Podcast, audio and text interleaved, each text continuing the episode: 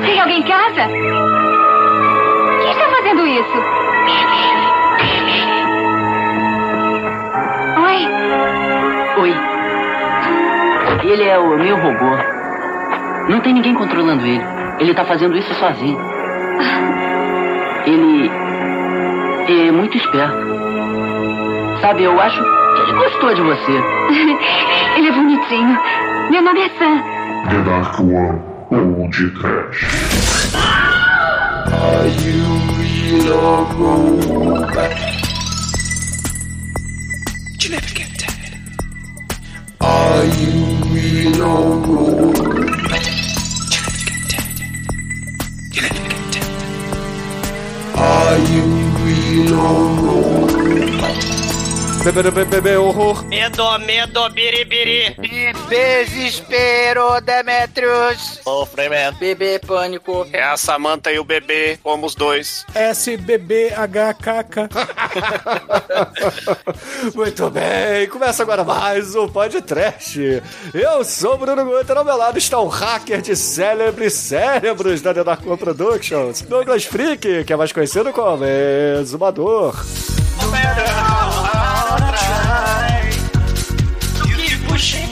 Me aside and I can't break through. You.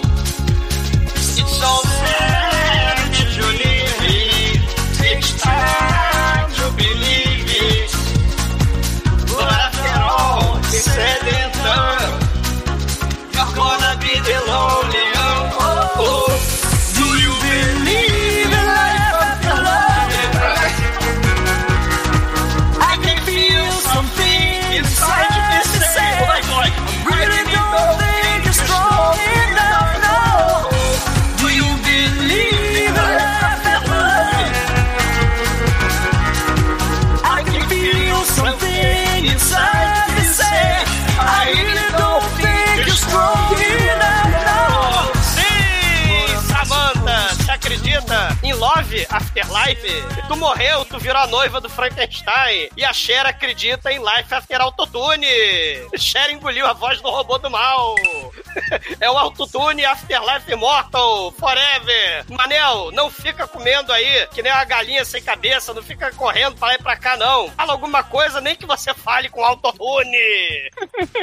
Como é que é? Eu ouvi zumbi com mente de robô e super força? Como diria o, o mendigo caipira? Que diabo é isso, Demetrius? É, Manel. A mulher morreu, sus- ressuscitou, mas não ficou cega. Não é não, Almighty? Pô, eu achava que era miopia, mas acho que eu sou um robô, cara. Chico, você usa óculos, você deve ser um robô, cara. Eu- Você é robô, Mike? Você tem esse cu de lata aí, mano? Toma cuidado, hein? Ai. Porra, esse filme aqui, se você depende do grau de, de álcool que você ingerir, você não sabe se é um Goonies, um manequim magia do amor, um robô curto-circuito, mas. Ou, né, um Bud, o grande cachorro do basquetebol aí, que bate um bolão e vira ração com scanners no corpo. Ah, eu tô muito louco. É muito estranho esse filme. Ele é tudo e ao mesmo tempo não é nada, não é mesmo, seu Edson?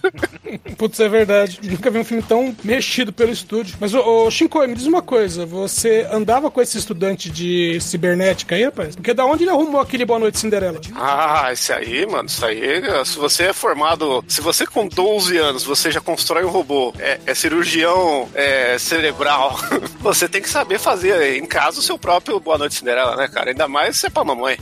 Porra, Chicoio. No dia das mães você manda essa, cara. Boa Noite Cinderela pra mãe aí, essa, ó. essa introdução foi tão merda quanto o filme que nós vamos falar hoje, né? Pelo menos uma coisa positiva tem, né? Boa noite, Cinderela, pra Mama Fratelli, né, cara? Isso é, É, isso é romântico. Isso é Mama romântico. Fratelli. Mamãe é, mamãe é de morte, filho. É, pois é, meus caros amigos e ouvintes. Estamos aqui reunidos para bater um papo sobre A Maldição de Samantha, o filme mais merda feito pelo Wes Craven, que foi lançado em O Shocker. 1986. E o Shocker, Ah, né? o Shocker é Shocker é foda. melhor. O Stalker já é ele, ele voltando do, do, do fundo do poço que ele se enfiou com esse filme. É, por aí. bom. Mas antes que o exumador saia desta gravação pra ir buscar a Buffy direto do necrotério, vamos começar esse podcast. Vamos, vamos, vamos. Ma- Mike o Frango nunca se orgulhou tanto da Mama Fratelli. Mike o Frango e Mama Fratelli correndo sem cabeça pra lá e pra cá. Se Ele uma bola de basquete vier na sua direção, tenha medo. não é impulso. Oi, você está ouvindo feriump.com? Ai, ai, ai.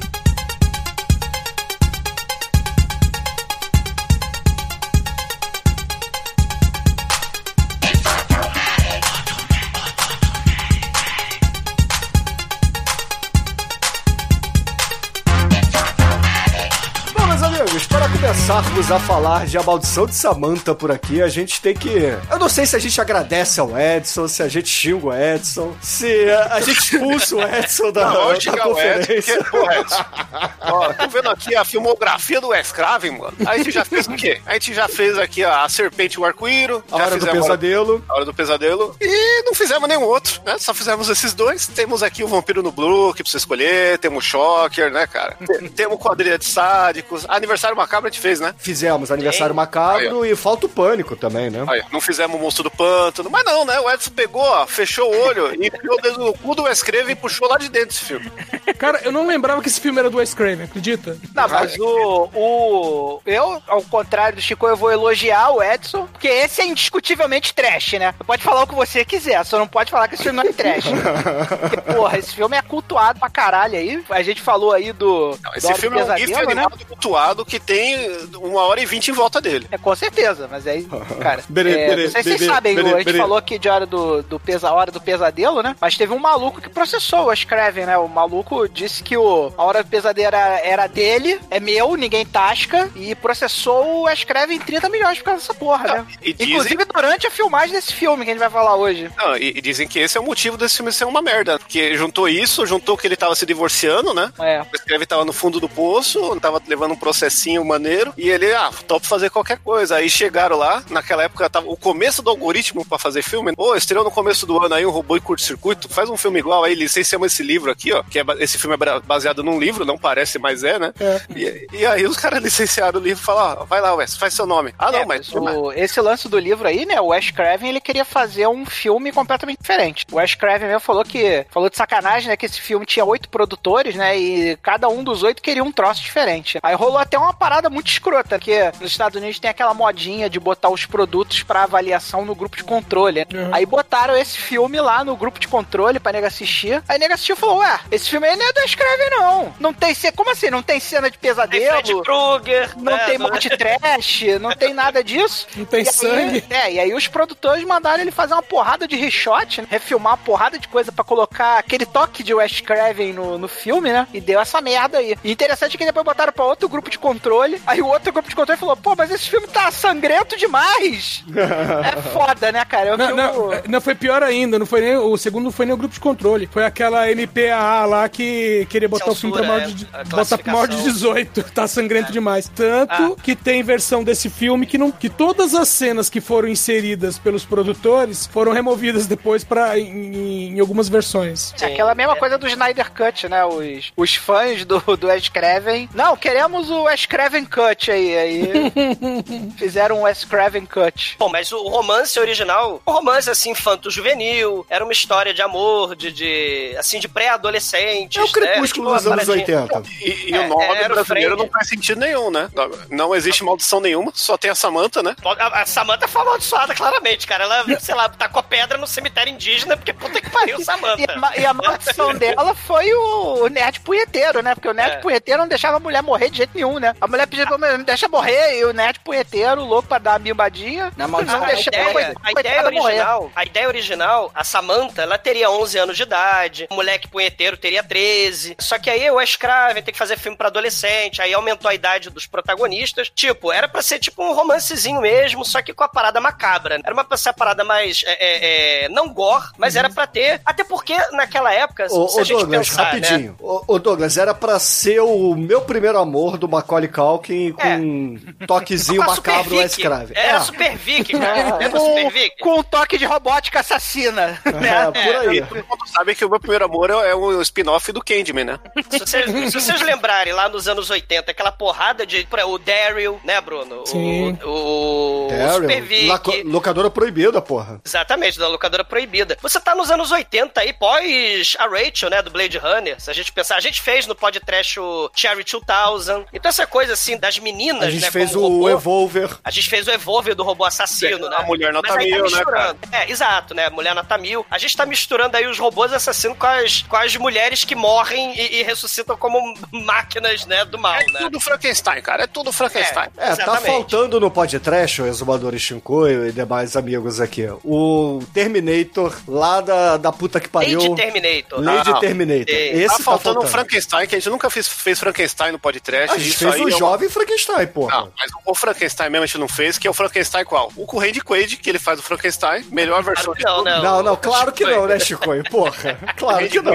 Esse filme é o mais acurado, só saiu pra HBO, não saiu nem em vídeo, nada, porque é um O, filme... me- o melhor Frankenstein de todos é o Young Frankenstein acabou. Não, não, Não, me- o melhor é Frankenhooker. Não, o melhor Frankenstein é, é o do Van Helsing, cara. Isso O- aí, o- Demet, tamo junto, cara. Vamos fazer esse ano aí, do Van Helsing. É, vamos lá. É, tem que Van Helsing eu aproveitar. Van Helsing eu apoio. Não, mas fazer então, Van é- Helsing e Múmia um atrás do outro. Nos anos 80, você tinha, então, né, essa coisa aí da- das menininhas tipo Super Vic, né, ou então, assim, era, era- o negócio era, a coisa bacana era ter o, a criança robô. Então, o próprio Stanley Kubrick vai morrer, não vai ter o projeto dele, né, que ele queria fazer o Inteligência Artificial, é um projeto antigaço também, né, ele vai morrer e o... e- É, o- você falou, rapidinho, você falou do Inteligência Artificial, o filme só tem aquele final merda, porque o Kubrick morreu durante É. a produção do Spielberg filme e o pegou, Spielberg né? foi lá e fez do jeito que ele queria. Cagou porque em o cima, Kubrick é, dava esporro todos os dias no, no Spielberg, porque o Spielberg mexia no filme, o Kubrick mandava refazer a porra toda. Mas Que to- esse projeto é todo- antigo, né? Do, do É. molequinho, né, Bruno? É, o é, é antigo. Harlodgement, que agora é o, o gordinho nerd da alegria, né? O... Que poderia ser, inclusive, no remake da Maldição do Samantha, o Nerd Punheteiro.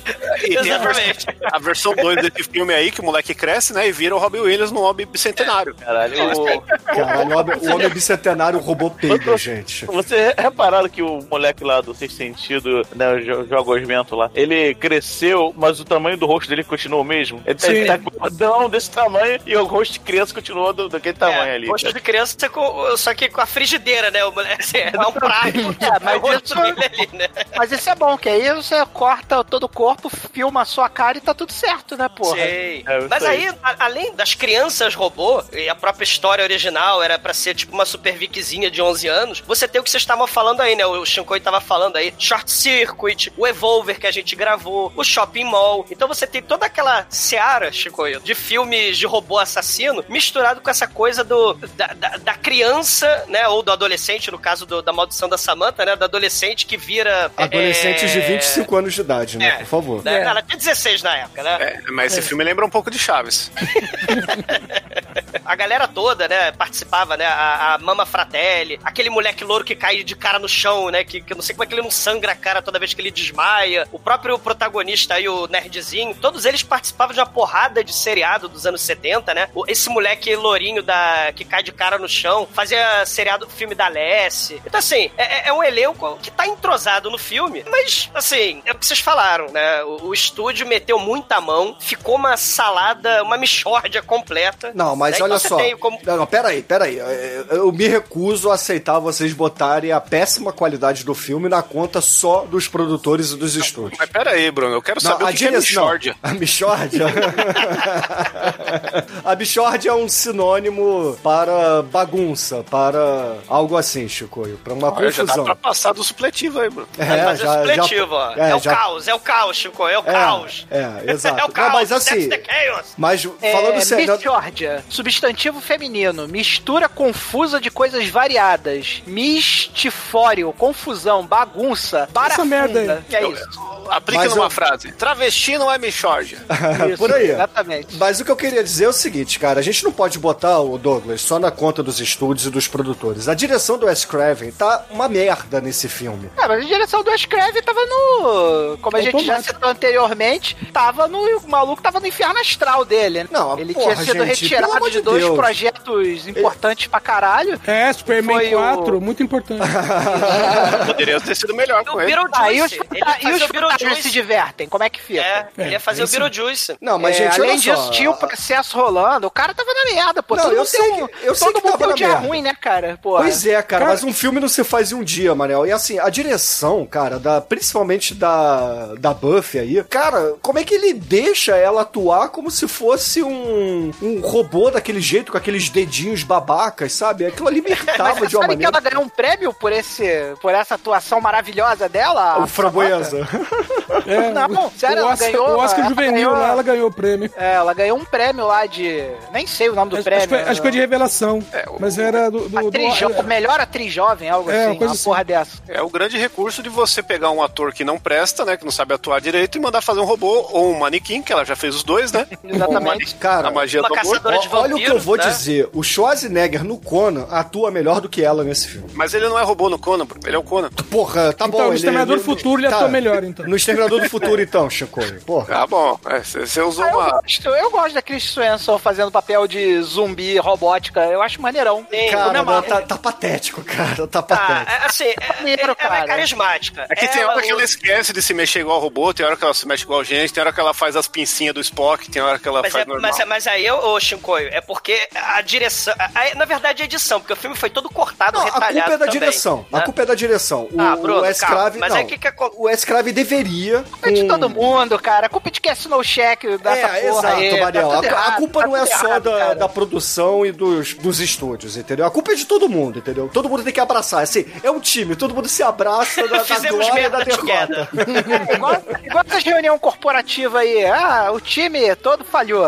Então temos que lições aprendidas é nunca mais. É o pós-mortem, Fazer né, filme Vamos fazer desse, o pós-mortem aqui do filme. Isso, fazer a autópsia do filme. Isso é, isso é igual o nego que roubou carro forte, velho. Todo mundo É. junto fala assim: olha, nós nunca mais vamos nos falar, ok? Cada um vai pra um lado.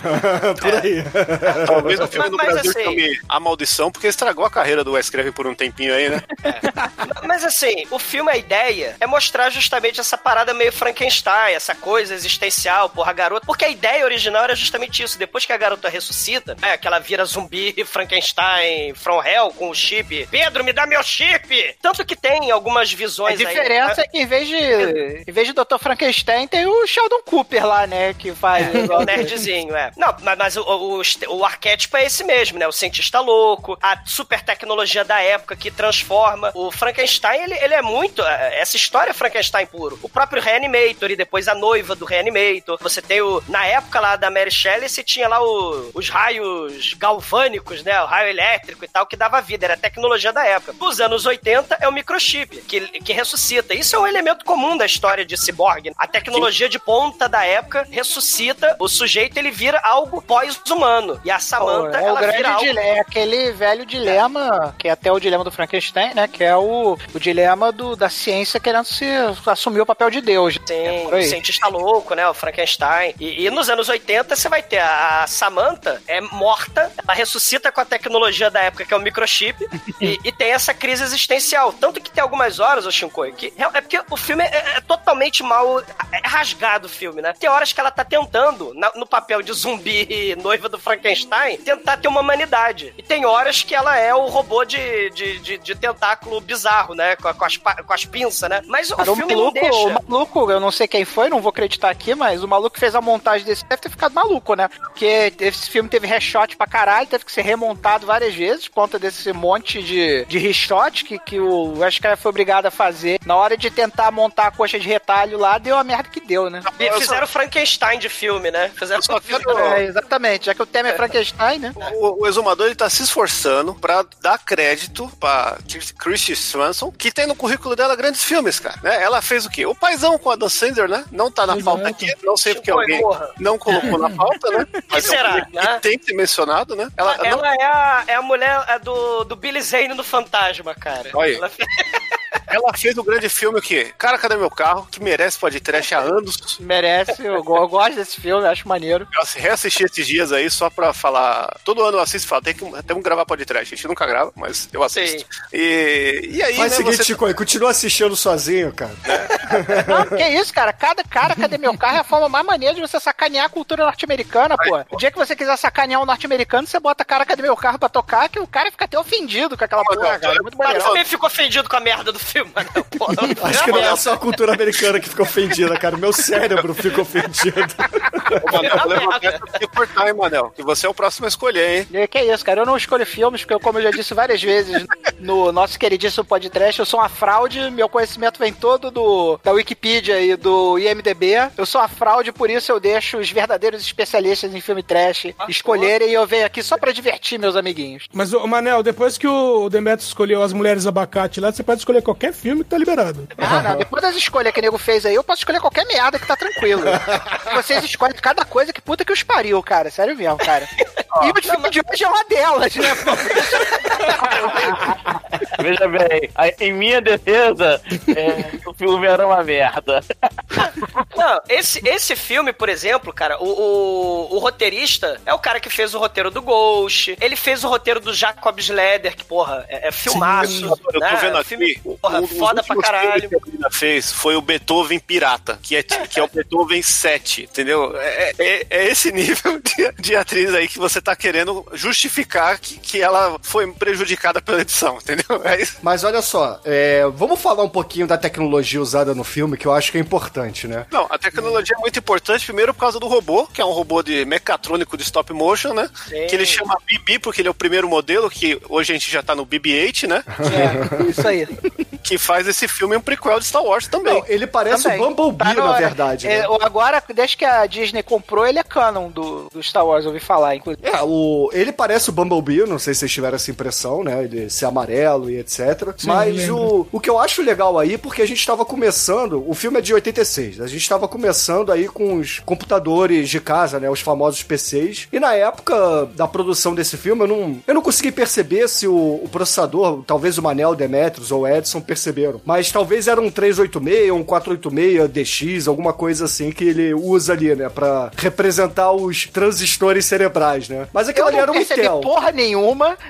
E filme de inteligência artificial tem desde a década de 40 que nego usa essa temática de inteligência artificial, robôs ficando inteligentes Não. e querendo comer o cu de geral. Isso Não, aí mas o que eu quero mais dizer velho- é que- Mais velho que cagar sentado, Bruno. Não, eu sei, eu sei, Manel, mas o que eu quero dizer é que eles pegaram é, componentes que eram super futuristas pra época, como o poderoso 486 ou 386, que seja, né? Ah, que eles eram- pegaram lá, inclusive tem até aquela cena lá que o bebê aparece de guarda-chuva e o cara fala, nossa, olha como ele tá esperto, tá de guarda-chuva. Mas não é que ele fosse grande de esperteza, porque, porra, tá com a porrada de circuito aberto na chuva, ele levou o, o guarda-chuva pra não morrer, né? Porque puta que pariu, né? Porque ele é porrada de placa velha pra caralho exposta ao tempo, Não, né? pla- Pegar uma aí chuvinha é que ali. tá. Placa velha é, pra coitado. hoje, Manel. Na época, aquilo ali era tecnologia de ponta, é isso que ah, eu quero sim, dizer. desculpa, cometi o erro que eu mesmo reclamo de todo mundo. Realmente, pra época, pode-se dizer que sim, que eles usaram as placas que eles tinham lá, mandaram comprar umas placas e grudaram lá no robô. Por... Esse robô, não sei se vocês sabem. Sabe quanto é que custou pra fazer esse robô aí desse filme? Ah, deve ter sido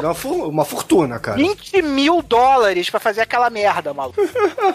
Meu, disseram que o robô era capaz de levantar 300 quilos, eu não sei pra quê. Pra andar. Uma, uma coisa pegar no saco do, do, do bully, porra. Imagina, uma prensa hidráulica capaz de levantar sei lá quantos quilos segurando teu saco, maluco. Não tem É, bully que aguente, cara. O quebra-nozes mais caro da história. Tipo isso.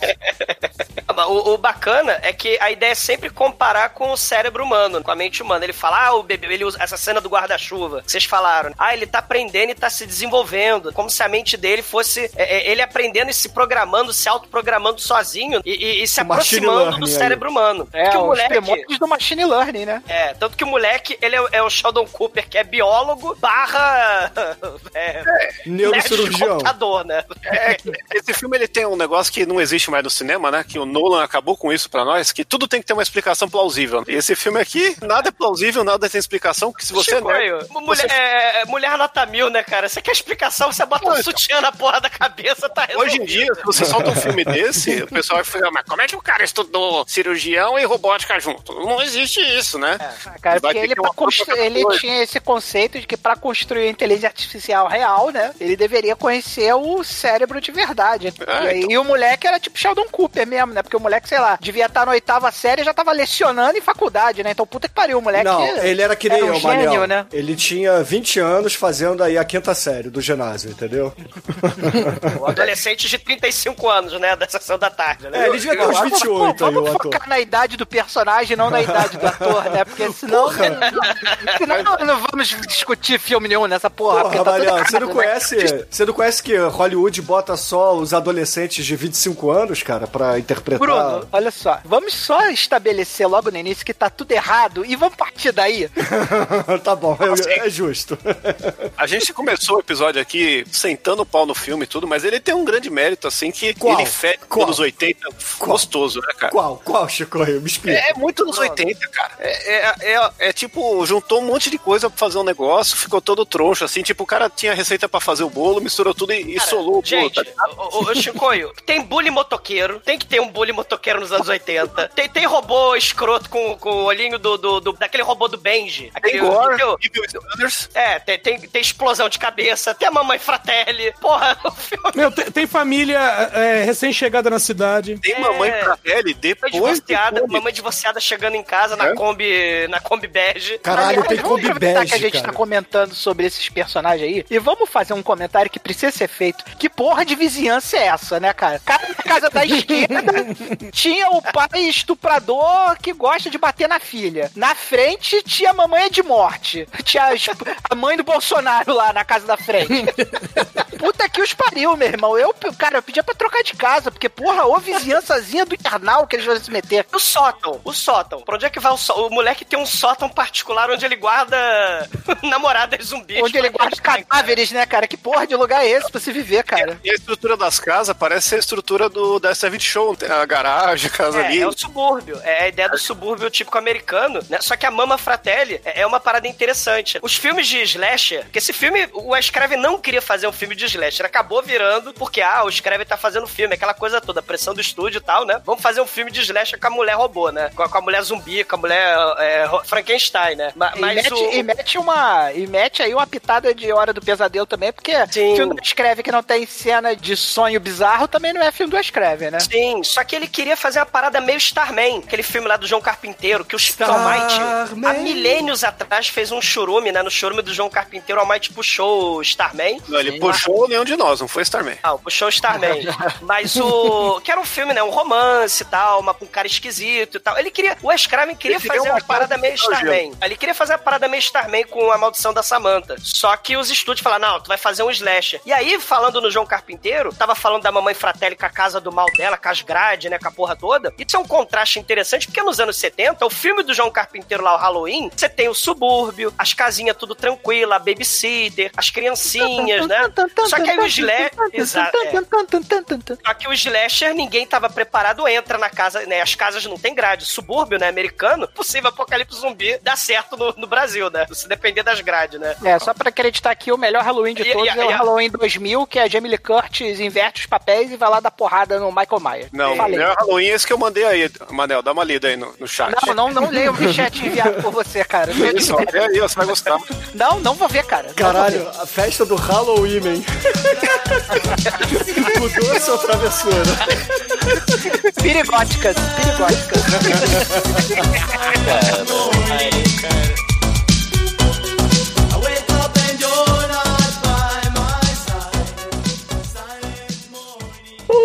2, o vai de pegar. 3, 4, medo tá no chão. 5, 6, desespero que tomará. 7, 8, pânico petrifica. 9, 10, com sofrimento o ciclo termina.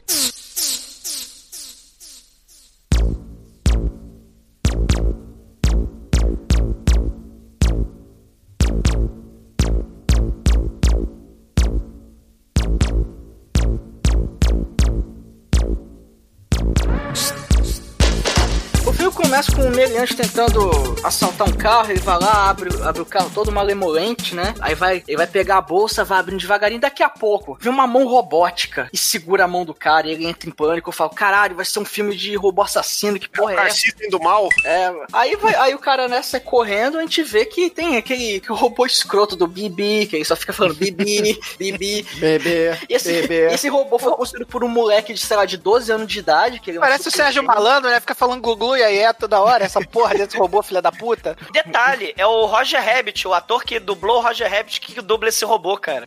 Será que ele teve que acompanhar a filmagem o tempo todo, coitado? Foi igual o Vin Diesel gravando o Groot, né? Ah, com certeza, esses filmes de robô tinha sempre um palhaço que ficava dirigindo o robô pra cima e pra baixo e o dublador tinha que ficar falando essas merda aí. Tudo bem que no caso do bebê o cara grava uma vez só e nego repete é de nauseum, né? E, cara, o foda é que, assim, esse moleque, ele construiu o robô, e a gente vai ver também depois que ele é basicamente um neurocirurgião, por quê? Porque sim, né, velho? Porque, assim, é... Barra e o pior é que, assim, ele, ele é- cara, e assim, ele é meio que autodidata, que ele, cara, um neurocirurgião autodidata. Ele é tipo eu, fala, Abate, não precisa estudar, cara. Você só arranja os Bruno, empregos e olha- olha foda-se. errada. Sim, Bruno. Não, sim, Olha a ô, Bruno, errada. cara. Ô, Bruno, pelo menos você tem salário, velho. Pelo que dá a entender, o moleque não ganha nada com isso. Não, porra nenhuma, Porque a cara. mãe dele fala que ela que sustenta a casa. Não, nada disso, cara. Quem tá sustentando ali a boa vida da divorciada até fala que quem tá sustentando a boa vida é o, é o dono da faculdade lá, da Politécnica, que o, acha que o moleque é um gênio com razão, né? Porque o moleque é cientista de computação, engenheiro eletrônico e neurocirurgião gabaritado, tudo num cara só, né? E aí o dono lá da Politécnica banca, né? Banca a casa, banca o salário da mãe, arruma até um emprego lá de datilógrafo na Politécnica e ainda banca os estudos do moleque e bota o moleque pra lecionar lá. O moleque ainda tinha salário de professor ainda, porque ele lecionava na parada. O moleque era tão foda que lecionava ainda. É, aí eles eles estão, na verdade, eles estão se mudando, né, pra um, pra um lugar novo, aí eles chegam lá na casa. Escreve eles aí o robô. Cara, o robô é um bicho. É, a, ele não tem perna. É, É o tipo Bumblebee não, Almighty. rola, É né? fácil. Bumblebee É um não. Fusca desmontado, isso aí. Não, o Fusca, o Fusca dá medo. Um ouvinte aí me mandou que um, um Fusca creme tentou atropelar uma pessoa na calçada de propósito e ainda foi atrás correndo dele, cara. Então tem um medo, esse ouvinte. filme evolução do Fusca Creme, que é a Kombi Creme. A Kombi Creme, na verdade, tinha lenda aqui no Rio de Janeiro que tinha a Kombi Creme que pegava criança na porta do colégio. Isso é a banda de São Gonçalo, Bruno. Isso é a banda Então, mas era.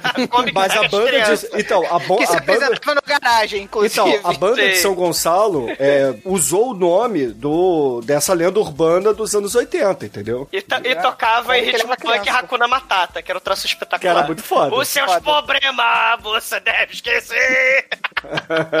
muito foda. A Kombi que pega a criança, que saudade. É, o robô é tão escroto que ele não se locomove a menos que existam rampas, né? Que a primeira coisa que o moleque fala quando chega em casa é: Mamãe, mamãe, temos que construir uma rampa para o nosso bebê, porque senão o bebê não vai conseguir andar em casa. Aí tem o Ali, o Ali ele também não, ele, ele tem esteira, não tem pé. É, o Bill, o Douglas falou tudo. É, É, uma, robôs, amálgama- babaca. é uma amálgama de Oli com, sei lá, com Bumblebee. Ah, o R2D2, Um aqueles teste de robôs. concreto Não, o R2D2 voa, o R2 solta Não, o raio R2D2 laser. voa não, é o caralho. Não, não é Ué, canon ele voa, isso não. sim. É É, canon. sim, é canon, ele voa, porra. Ele voa, Que porra. merda, né? ele, ele, então tá no mesmo nível daquele robô do Benji, lembra aquela, aquela frigideira que Sim. voava? Nossa. Porra, o Ele tá R2D2 igual é aerodinâmico pra caralho. Ele parece uma bomba de. Uma bomba de uma bala de canhão, aquela porra. Perfeito pra voar. Lá Ele que voa duas vezes, inclusive. Não tem? O Spielberg fez também aqueles robôs bonitinhos, né? Anos 80 é isso, cara. É robozinho escroto com olhinho grande, que nem esse robô aí do. Como é que é o Bibi, o Bibi aí? O bebê. É o. Bebê, bebê. Ô, bebê, ô, bebê. É, Short vamos- Circuit. Pô, eles chegam lá na casa nova, né? Aí eles. O, o rapaz descobre que ele tem uma vizinha, uma, uma garotinha ali, que ele fala assim, hum, nice. Oh, mas antes ele conhece o outro rapaz lá que, pelo jeito, tem amor à primeira vista do- entre os dois. Tem um bromance ali também, né? Tem um rola um bromance. romance lá. Não, Aí mas o, assim, moleque, o moleque que entrega jornal manda real, né? Ih, cara, ó, ele é gatinha, mas não vai nessa não, que o pai dela é. O pai dela é chave de cadeia, maluco. Meio doido, né? Não, mas assim que a, que a Samantha vê o Paul, né, cara? O Paul, ela é feiticeira. Vê o pau. Não, ela fica com o Paul na mão, né, cara? Ele faz o que ela E ele percebe que ela tá com machucado no braço, né? Como se É. fosse uma, um- é assim, um hematoma mesmo. Aí você já pensa, É. ih, Ih, deu, tem alguma merda rolando aí. Não, mas o hematoma a gente já até sabe porque ele chega na casa e, assim, é colada, né? A casa uma na outra, praticamente. O, o, o quintal da casa é compartilhado. E aí ele escuta uma voz de homem gritando: Ah, essa maldita escondeu minha garrafa e etc. E vê a menina saindo, já soma um com um, né? Porra, o, provavelmente é o pai dela que bate na, na filha. Não tinha nem o que somar, né, Bruno? Porque ela mora sozinha com o pai. Quem pode estar batendo nela? É, ele não sabia ainda, né? Se tinha mãe, Ô, ô, etc. Dá um corte aqui. Vocês pararam pra pensar que se o Wes Craven tivesse dirigido Os Fantasmas Se Divertem, esse cara seria o Beetlejuice e, por conseguinte, ele seria o Batman? Olha aí. Caralho, né? A, a mente dos, dos integrantes do podcast viaja longe, né, cara? Ah, e a- Porra, a ele seria o lá, Batman a foda, gótica. cara. Ele seria o Batman foda. É. Não, e a menina gótica lá, a Winona Ryder, seria a Kristen Swan só. É. Batman by Wes Craven, né? Tipo vampiros do John Carpenter, John Carpenter, tinha que ter um Batman do Wes Craven. Vê que bicho que ia dar. Ia ter um Flash, né? Porque tem sonho. Depois eles conhecem a, a, a, a véia chata, que toda rua tem que ter uma vizinha véia chata. É a véia, Paranoica, né? é paranoica. E ela assim, é, pra os caras chegam, os caras chegam no portão dela e falam: Vocês estão fazendo o que aqui? Sai dessa porra, caralho, que é minha propriedade. Vocês vão entrar aqui não, calma, só, só joguei o jornal. Não, sai daqui, porra. Aí fala, caralho, bicho. E ela chega com o que, uma ainda, velho. 12. Ela tem, um, tem uma carabina ali de cano duplo, né? Pingada de matar elefante, maluco. Porra. É tipo O urtigão, né? cadeado, ela tem o cadeado pra ser hackeado dos anos 80. O cadeado do... Sim. Oh, meu. Deus, a grade que é só você pular a porra da grade, faz um pezinho, você pula aquela merda. Ah, não, nada. tem mil.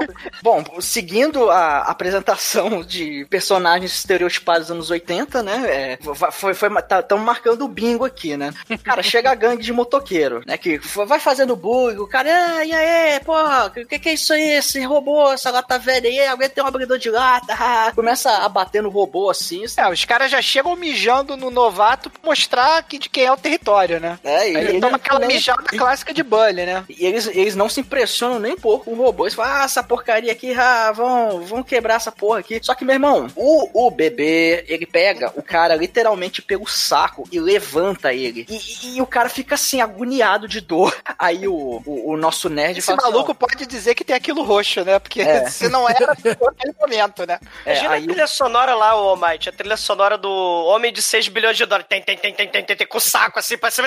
Ah, tem, tem, tem, tem, tem, tem, tem. E, porra, aí o, aí o nerd... Essa é a cena mais aterrorizante do filme, né? Quando você vê que tem uma prensa de sei lá quantos quilos apertando seu saco.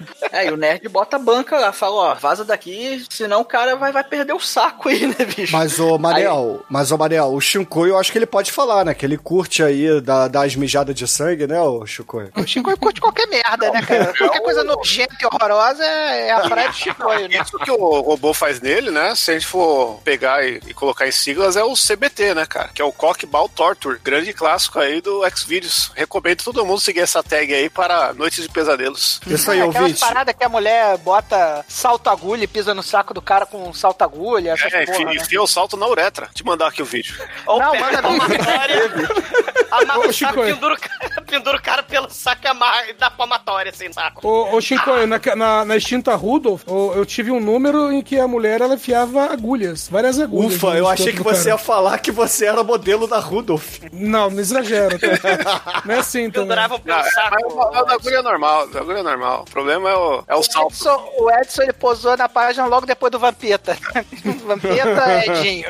Vocês lembram do saudoso One Guy One Cup? Não. Não. Ou vocês nunca viram One Guy One Cup? Deixa eu parar essa gravação aqui. Chicoio, não, Chicoio. Não, não, Chico, Caralho. vamos, vamos seguir, vai, cara. Quem mata tá o Chicoio? falando Two Girls and One Cup, não. Não, é One Guy One Cup, cara. Esse Quem é mata o Shinkoio e não enfia o microchip no cérebro cérebro dele, cara. É que depois do One Guy One Cup tem o One Guy One Screwdriver, né? Que o cara coloca uma chave de fenda na uretra. Aí esse daí é o mais testoso. Chave de fenda na uretra tem que ter. Não tem que ter só disposição, tem que ter muito desapego, né? O que será- o que será que o cara queria. Que parafuso que esse cara queria apertar lá dentro, né, cara? Cara, a, a nossa mente não consegue conceber isso, porque ele coloca a chave pelo cabo. Caralho, tá doendo só de. Mas vamos continuar, pelo amor de Deus. Ó, deixa esse vídeo aí, ó. é mais legal que o filme aí, ó. Cara, não, não vou assistir não, Chico. Isso aí me lembra as épocas que eu ficava com... Ai, Com a cara, chave de enfiada no cu, Bruno? Não, mas, porra, eu operei o rim, né, gente? Então eu fiquei com uma sonda Eu acho que da esse cara, eu acho por que esse meses. cara que operou o teu Não é rim. uretra, não, Bruno. Esse aí o cara Peraí, coloca. peraí, Isso eu tenho que falar. Eu acho que esse cara que operou o teu rim te sacaneou, cara. Porque enfiar, enfiar a chave de fenda no cu pra operar o rim não é um procedimento cara, eu não tinha cara. chave de fenda no meu cu coisa nenhuma, cara. Era a sonda na uretra, porra. Esse daí eu também já tive. Médico maionese na bunda e quebra lá dentro. Ué, eu quando gente, mas tive- o, o, o robô não, não, é, não é chave de fenda, cérebro artificial, porra, então é tudo a mesma coisa, cara. Chave de Tá fenda no tema, cu, tá no é. tema, né? Tá no Então, tema. vamos mudar esse assunto, já que chegou aqui no meu rim, entendeu? Meu rim! Meu rim! Mas, um Albert, prosa. o que que acontece aí, cara? O que que, o, o que, que os Bullings é, fazem ali e o, o nosso querido herói do filme, o, o nerd punheteiro, o neurocirurgião, o engenheiro faz pra fugir dos Bullings? Pô, os caras chegam ali, né, que pra tocar a banca, talvez até depois enfiar porrada negro, o, o líder da gangue chega tirando onda, assim, ah, ah, essa lata velha aí, alguém tem um abridor de lata pra eu abrir essa porcaria, ah, ah, ah." E, cara, é, o... O em lata velha, vai chegar loucura, loucura, loucura. Chegou sendo ruim. E o, e o mais interessante é que tem um maluco ali que carrega um abridor de lata, né? Porque arrumam um abridor de lata, né? Cara, que tipo de pessoa é essa que carrega um abridor de lata no meio da rua, né, cara? Ah, o Enzo não sabe de cara. onde ele tirou esse abridor, Manel? Ah, deve ter sido o mesmo lugar que o Bruno tirou a chave de A fenda chave de dele, né? fenda, viado. É tudo, é tudo biológico, né? Tudo medicinal, né?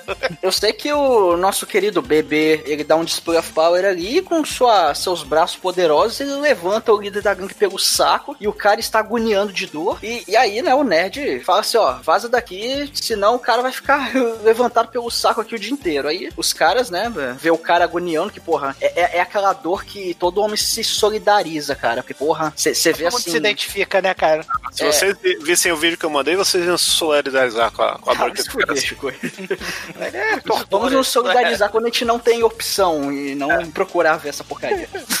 E, porra, aí a gangue vai embora, né, cara? Porque, porra, o cara tava sendo levantado pelo saco ali e o, e o Tom fica apaixonadaço, né, pelo nerd. Fala, caralho, velho, esse robô é foda, você é muito foda, bicho. É ali que começa o bromance dos dois, né? É, o cara, pô, cara... Ele deve ter caído umas sete vezes, né? Que ele vive caindo essa porra desse moleque, né? Ele se estabaca. Esse moleque devia apanhar pra caralho pros Bully, né? Ele viu, igual o Todo Mundo Odeia o Chris, né? Viu que se grudasse no maluco ali, ele tava Tem um garantido, né? robô, né? Que tem um Bumblebee, como o Bruno falou, né? Tem um Bumblebee, que é um robô nos 80 chechelento, né? Com Ah, mas o robô já, nesse momento, o robô já demonstrava certos traços de maníaco homicida, né? De- o robô gostava de infligir dor, né? Mas, convenhamos, né? Não é o robô, é o cara que programou o robô, né? O bandidinho da história é o nerd. Tem, Mas pô, é a o- inteligência artificial que vai desenvolvendo também o comportamento dele, né? Ele É, começa ele é- usando um guarda-chuva, na chuva, É, depois a- começa a o, machine lear- o Machine Learning no- viu lá várias fotos do, do Shinkoio, né? Nego pisando na bola dos outros e aprendeu com o Machine Learning que podia apertar a bola dos outros. É a rede, é que nem o Ghost in the Shell lá, a mulher que entra na rede, né? Aprende a porra toda do mal, né? Ela e Não, o não. outro lá do, do Ghost in the Shell. Não, eu lembrei agora do Evolver vendo comercial de faca.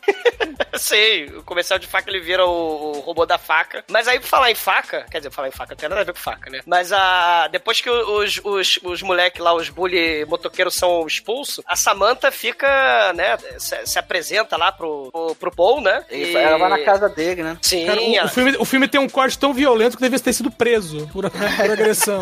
é, a fa- faca que passaram no filme, né? Vai ver quem é, É, essa montagem maluca, né? Porque a mulher já chega lá, tipo, pô, deixa eu entrar na sua casa aí, tipo assim, como, pô, vamos me come aí, por favor, né? Vamos lá na sua casa pra você me comer, por favor. Não, mas, né? não, mas é mais. é, eles já tinham se encontrado antes, falaram, ah, Sim. você quer ir na minha casa agora? Fala, não, agora não dá. Aí, aí depois. Agora não dá porque o papai tem que me dar uma surra, mas logo, É, logo eu é. vou lá pra você me comer, fica tranquilo. Que apresenta o quarto, né? Apresenta o quarto de Sheldon Cooper dele, né? Lá tem o pôster do Einstein, do, do, do Isaac Newton, tem as peças lá do bebê na mesa. Nada né? que ele tem no quarto faz sentido, né? Porque é só, tipo, pensador, sabe? A, a obra de arte, tem a Pat Bennett, a, É o de solda, é a mistura Adolescente, de ó. a onda né? Bonsai, nada faz sentido. Beethoven. Adolescente, Chicoio. É adolescente. Não, não, isso não é quarto de adolescente. Isso aí é um Não. depósito de lixo. É um cachorro. Sótão. Não, não é o cachorro, caralho, de asa. não é o cachorro. Ma- Mas, tem esse. É um quarto de adolescente, cara. E, quer dizer, de adolescente dos anos 80, né? De filme. Ah, é o- é o quarto do, é o cenário do Big Bang Theory, né? Porque o quarto É. do moleque é o laboratório de Sheldon Cooper, né? Vai de Beethoven a passando por ferro de solda e computador e Macintosh, né? E, e- e o porão particular, o porão não, o sótão particular de, de trancar cadáver lá dentro, né? Que o moleque apresenta o, o sótão pra Samantha, só que aí o pai da, da Samantha aparece lá, cadê minha filha, cadê minha filha? Aí a mãe, a Jeannie, né? Jeannie é a mãe do, do Paul, Não, o Gene é um gênio. bem, mas também é a mãe do Paul. Nesse aí não é muito não, viu? É, isso aí. Mas, mas a, a Jeannie, não, não, eles só tão, né? Só tão brincando lá de. de, de... De médico. De médico. tô brincando de ele, Ele é médico, né? cirurgião. Estão brincando de neurocirurgia, né, e tal. E aí o pai expulsa, né, o pai expulsa. O pai pega a, a- Samantha e vai embora pra, pra casa. E aí tem a cena que vocês estavam falando, né, que o Wes Craven, né, teve que fazer cena de pesadelo pra dizer que era um filme do Wes Craven. Tem aquela cena do pesadelo, que aliás é muito foda. Ela tá sonhando e de repente ela tem um sonho lá com um tarado psicótico do mal, a lá Fred Krueger, que na verdade é o pai dela. Ela pega um jarro de planta mal, porque aquilo ali não é de Deus, aquele jarro. Ela quebra o jarro na. Um jarro bem fino, né? Sim, tubular, né? É, Parece a caneta Bic das trevas. Aí ele, ele E pega não aquela. é com a bunda que ela quebra aí, pra quem Não, viu o vídeo. não, Shinkoio, não, não é com a bunda que ela quebra. Ela quebra na quina da gaveta dela, lá da, da cômoda. E, E não é um vaso, é uma solitária. Que é Ah, na- uma lá, na, lá na quina do guardador de, de vibrador dela, quebra o bagulho, Caralho. enfia no pai, e aí começa a jorrar sangue, vem estilo escreve, toma sangue, filha puta. Cara, o pai dela é menstrua. Em cima dela, né? É, e o maneiro, quer dizer, o maneiro, né? É que a cena é tão bizarra, mas aí é proposital, né? Ele tá jorrando sangue nela através de um elemento tubular, como um se, ele estivesse, como se ele estivesse gozando em cima dela, né? A cena bizarra, sinistra, pornográfica, e não é PG-13, né? E- Mas É. se, se é sangue é porque rolou um CBT ali. Não, Chico, não. Chico, Não, porque foi mais em chega. cima, ela meteu no É. peito dele, não foi no saco dele. E, e ela acorda do pesadelo, né, e tal, ela se, se tranca ali, né? E, e, e tem- e- como o filme é todo maluco com essas cenas cortadas na faca, logo depois a gente tem a Universidade Miskatonic, né? Não do Dr. West, né, mas do moleque dando aula. Vocês falaram que o moleque dá até aula, né? É. O Manel falou. Dando, Moleque- dando aula na Politécnica lá. É, é, é, lembra muito o Reanimator, porque ele tem o amiguinho baca dele, né? O Dr. West, que é o Tom do filme. Tem a namoradinha, que é a noiva do Reanimator. E tem a Universidade Sinistra Miskatonic do Mal. E inclusive tem um laboratório pra ele. Reanimator Que Tem o, e tem que dar o ar do, do- de que o moleque é genial e a cientista doido, né? Pra criar Lembra- já essa. Criar esse contexto de, olha, o moleque o, é cientista o- maluco. Lembra o Miskatonic, né? Lembra lá a universidade com os experimentos macabros. O moleque tem É, um laboratório. Ra- Raid Science, né? Totalmente Raid É. Science, né? Exatamente. E, o- e o moleque tem um laboratório pra mexer com o cérebro e para mexer com inteligência artificial, né? É foda. E é tudo ao mesmo tempo agora, né? Ele depois, né, vai jogar basquete com os coleguinhas, né? Depois que ele dá aula na faculdade, ele joga basquete com o robô, com o Tom e com a Samantha. Só que aí a porra do robô zone a bola de basquete pra Já dando da... o contexto pro futuro, né? Pra dar aquela, pra dar Sim. aquela, aquela preparação para a icônica cena, né? Sim. Homens brancos não sabem enterrar e robôs não sabem incestar. E É, aí a o porra... robô ele arremessa tipo o Douglas jogando basquete. Não sei se os ouvintes do podcast sabem, mas eu já tive o prazer de ver o Douglas jogando basquete. Se não muito me engano, se não muito me engano, o Demetrius estava presente também pra ver. Na Black Pitch Arena. Na Black, Pitch Arena do Manso, a gente teve o prazer de ver o Douglas jogando basquete, que a cena ele narrava. Pena que nós não temos vídeo disso. Que o Douglas jogando basquete parecia o bebê, né? Só faltou gritar Sim. bebê antes de arremessar a bola. É a mãozinha de Playmobil, né? Só vai pra cima e pra baixo. É, Cara, não. mas vocês não entendem. Vocês o não entendem. O Douglas se agachava, pegava a bola com, dois, com as duas mãos e jogava pra cima. Era Mas isso. é tudo planejado, porque Era o- a bola de basquete vai parar onde? A bola de basquete vai parar na casa da vovó Ramsey. Anne Ramsey, né? A vovó, a mama Fratelli, que porra, né? Eles vão lá pegar. Aí a Samantha quer pular a grade, né? Deixa que eu pego. Não, não, não, não pode, não. Ela vai te matar. Não pode, que a velha é maluca. Ela tem espingarda de matar elefante e tira nos outros. Sim. Aí ela até fala que amea- ela até ameaça explodir a cabeça. Ela, inclusive, É o ela, Charles inclusive quer Bronson de passar um saia, decreto. Eu ouvi falar que ela quer passar um decreto pra cada ser humano ter 16 armas. Cara, ela ameaça explodir a cabeça. Olha a ironia. Ela ameaça explodir a cabeça dos adolescentes intrometidos. Do Scooby-Doo, que é o robô, né? Porque filme anos 80, ou tem o Scooby-Doo, ou tem a porra de um robô escroto. Ou um tubarão que anda e fala. Nha, nha, nha. Cadê o respeito? Mas aí, né? A... O tubarão Irico Miranda, né? Onde o respeito voltou, né? Aliás, Sim. tudo a ver com o Bidu, porque a, a atriz aí fez a Buffy, né? Que todo mundo sabe que a melhor Buffy também é a melhor Daphne da história do cinema do filme que já foi podcast aí, grande Cara. Michelle Geller. É, aí. o Chico e canalha. Mas é importante mencionar que o- as pesquisas, né? Eu esqueci de falar disso. As pesquisas estavam avançadas. O, o moleque, ele tinha o poder de enfiar uma chave de fenda, não na uretra, mas no cérebro do, do, do cadáver. E aí o pé do cadáver levantava. Tem a cena lá que ele, olha, se enfiar a chave de fenda aqui, o cadáver science. levanta. É, exatamente. A parada bem Frankenstein maluco, né? E aí é o Halloween. Halloween, E- man. é, não, Halloween. E chega a Samantha toda fudida com a cara, né? A cara toda arrebentada. A mãe do, do Paul quer ir na polícia. Ah, né? Mas- Mas o Halloween, vocês perceberam que só ela tá em fantasia? Tinha um que tá fantasiado de lata de lixo, né? Quem é que tá fantasiado de lata de lixo? Tem uma cena lá. Era o Paul que tá fantasiado de lata de lixo, O né? Paul já é uma lata de lixo, né? Agora, ela tá de romana, o, o, o Paul tá de. Com a mesma roupa, que ele é tipo turma da Mônica, só usa o mesmo uniforme o filme inteiro. É, vale dizer que o podcast também fazia festas de Halloween, que a gente chamava carinhosamente de aniversário do Manso, onde ia todo mundo fantasiado. E o exumador foi fantasiado de múmia do hockey, que foi uma das fantasias mais fodas que eu vi na minha vida. Sei, Eu peguei a camisa do rock e botei gaze. Foda. O Douglas que- enrolado em gases e com a camisa de hockey por cima. Então ele foi de jogador de hockey ferido. É, o problema era beber com a porra da mão cheia de gás. Pegar e segurar copos, não recomendo. Né? não deu muito certo, meu plano, mas a gente aprende.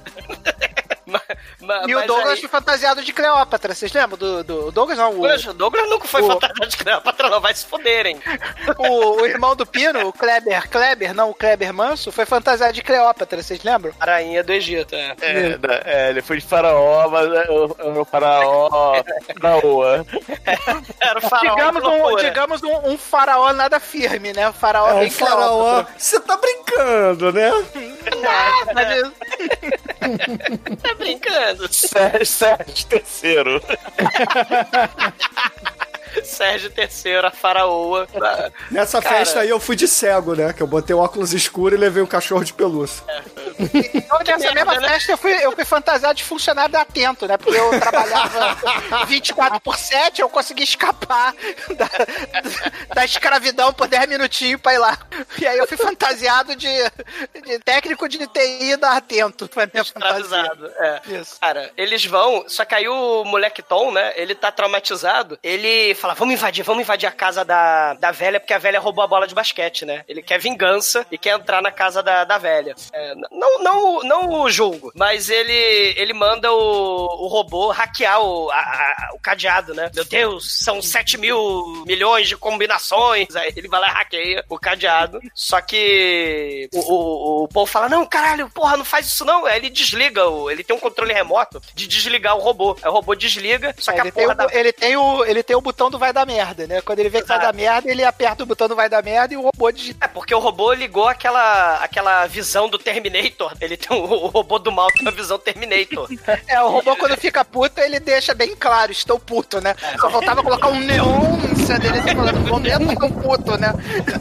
É matar a velha, né? Aí, aí Só que como é anos 80, a resolução dele é, é 42 dpi, né? Que é um quadriculado.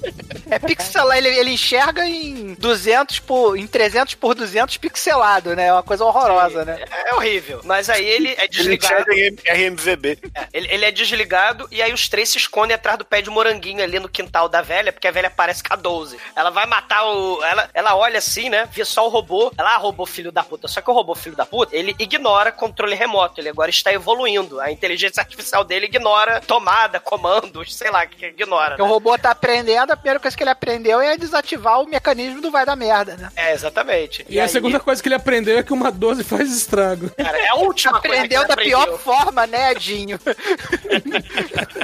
Cara, a Mama Fratelli joga a mamãe do trem, pega e, e dá três tiros de 12 na cabeça, no- no- nos peitos do bicho. O bicho explode, solta faísca pra todo lado para, para gozo do Bruno, né? É, seria melhor se fosse do teto, né? Mas não tinha teto aí no quintal. É, tinha, tinha um robô lento, aí o robô faísca. explode. É, solta tudo que é faísca, o moleque, não! E aí o robô se despedaça, só sobra o microchip, né, do Pedro, cadê meu chip? Aí ele guarda o chip do Pedro, cadê meu chip? E, e, E e nessa a velha... cena o moleque mostra que além de ser apaixonado pela Samantha, ele também é apaixonado pelo robô, né? É, Porque exatamente. quando, quando o robô morre, ele dá um mó chilicão lá de ah, ele me leva junto do meu ele robô, esqueceu. caralho. Uma cena no começo, quando o robô chega na casa, a primeira coisa que o robô chega, ele, ele vai pegar um- e se ligar na tomada, só que parece que ele vai bater um punhetão. Vocês perceberam isso? Que ele pega assim, a tomada, puxa do pingolim. Chico, assim. que, punheta, que punheta é essa que você bate que, que você enfia a porra do peru na tomada, Chico? Que, porra, que punheta é essa que você bate, Chico? Esse procedimento masturbatório vai dar Eletrizante merda. Olha aí, você e David Carradine aí, ó.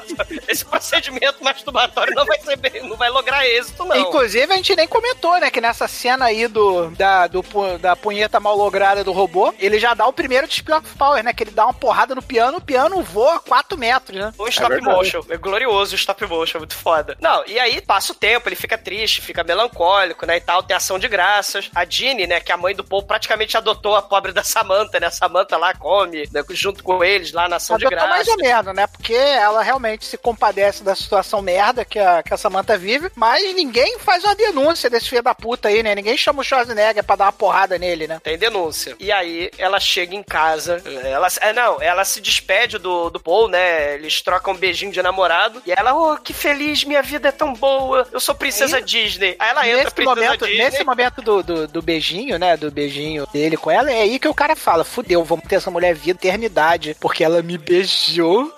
É que eu nunca, é que eu nunca. É que eu nunca, é que eu nunca comi uma mulher e agora eu vou Beijou, conseguir. mas porra.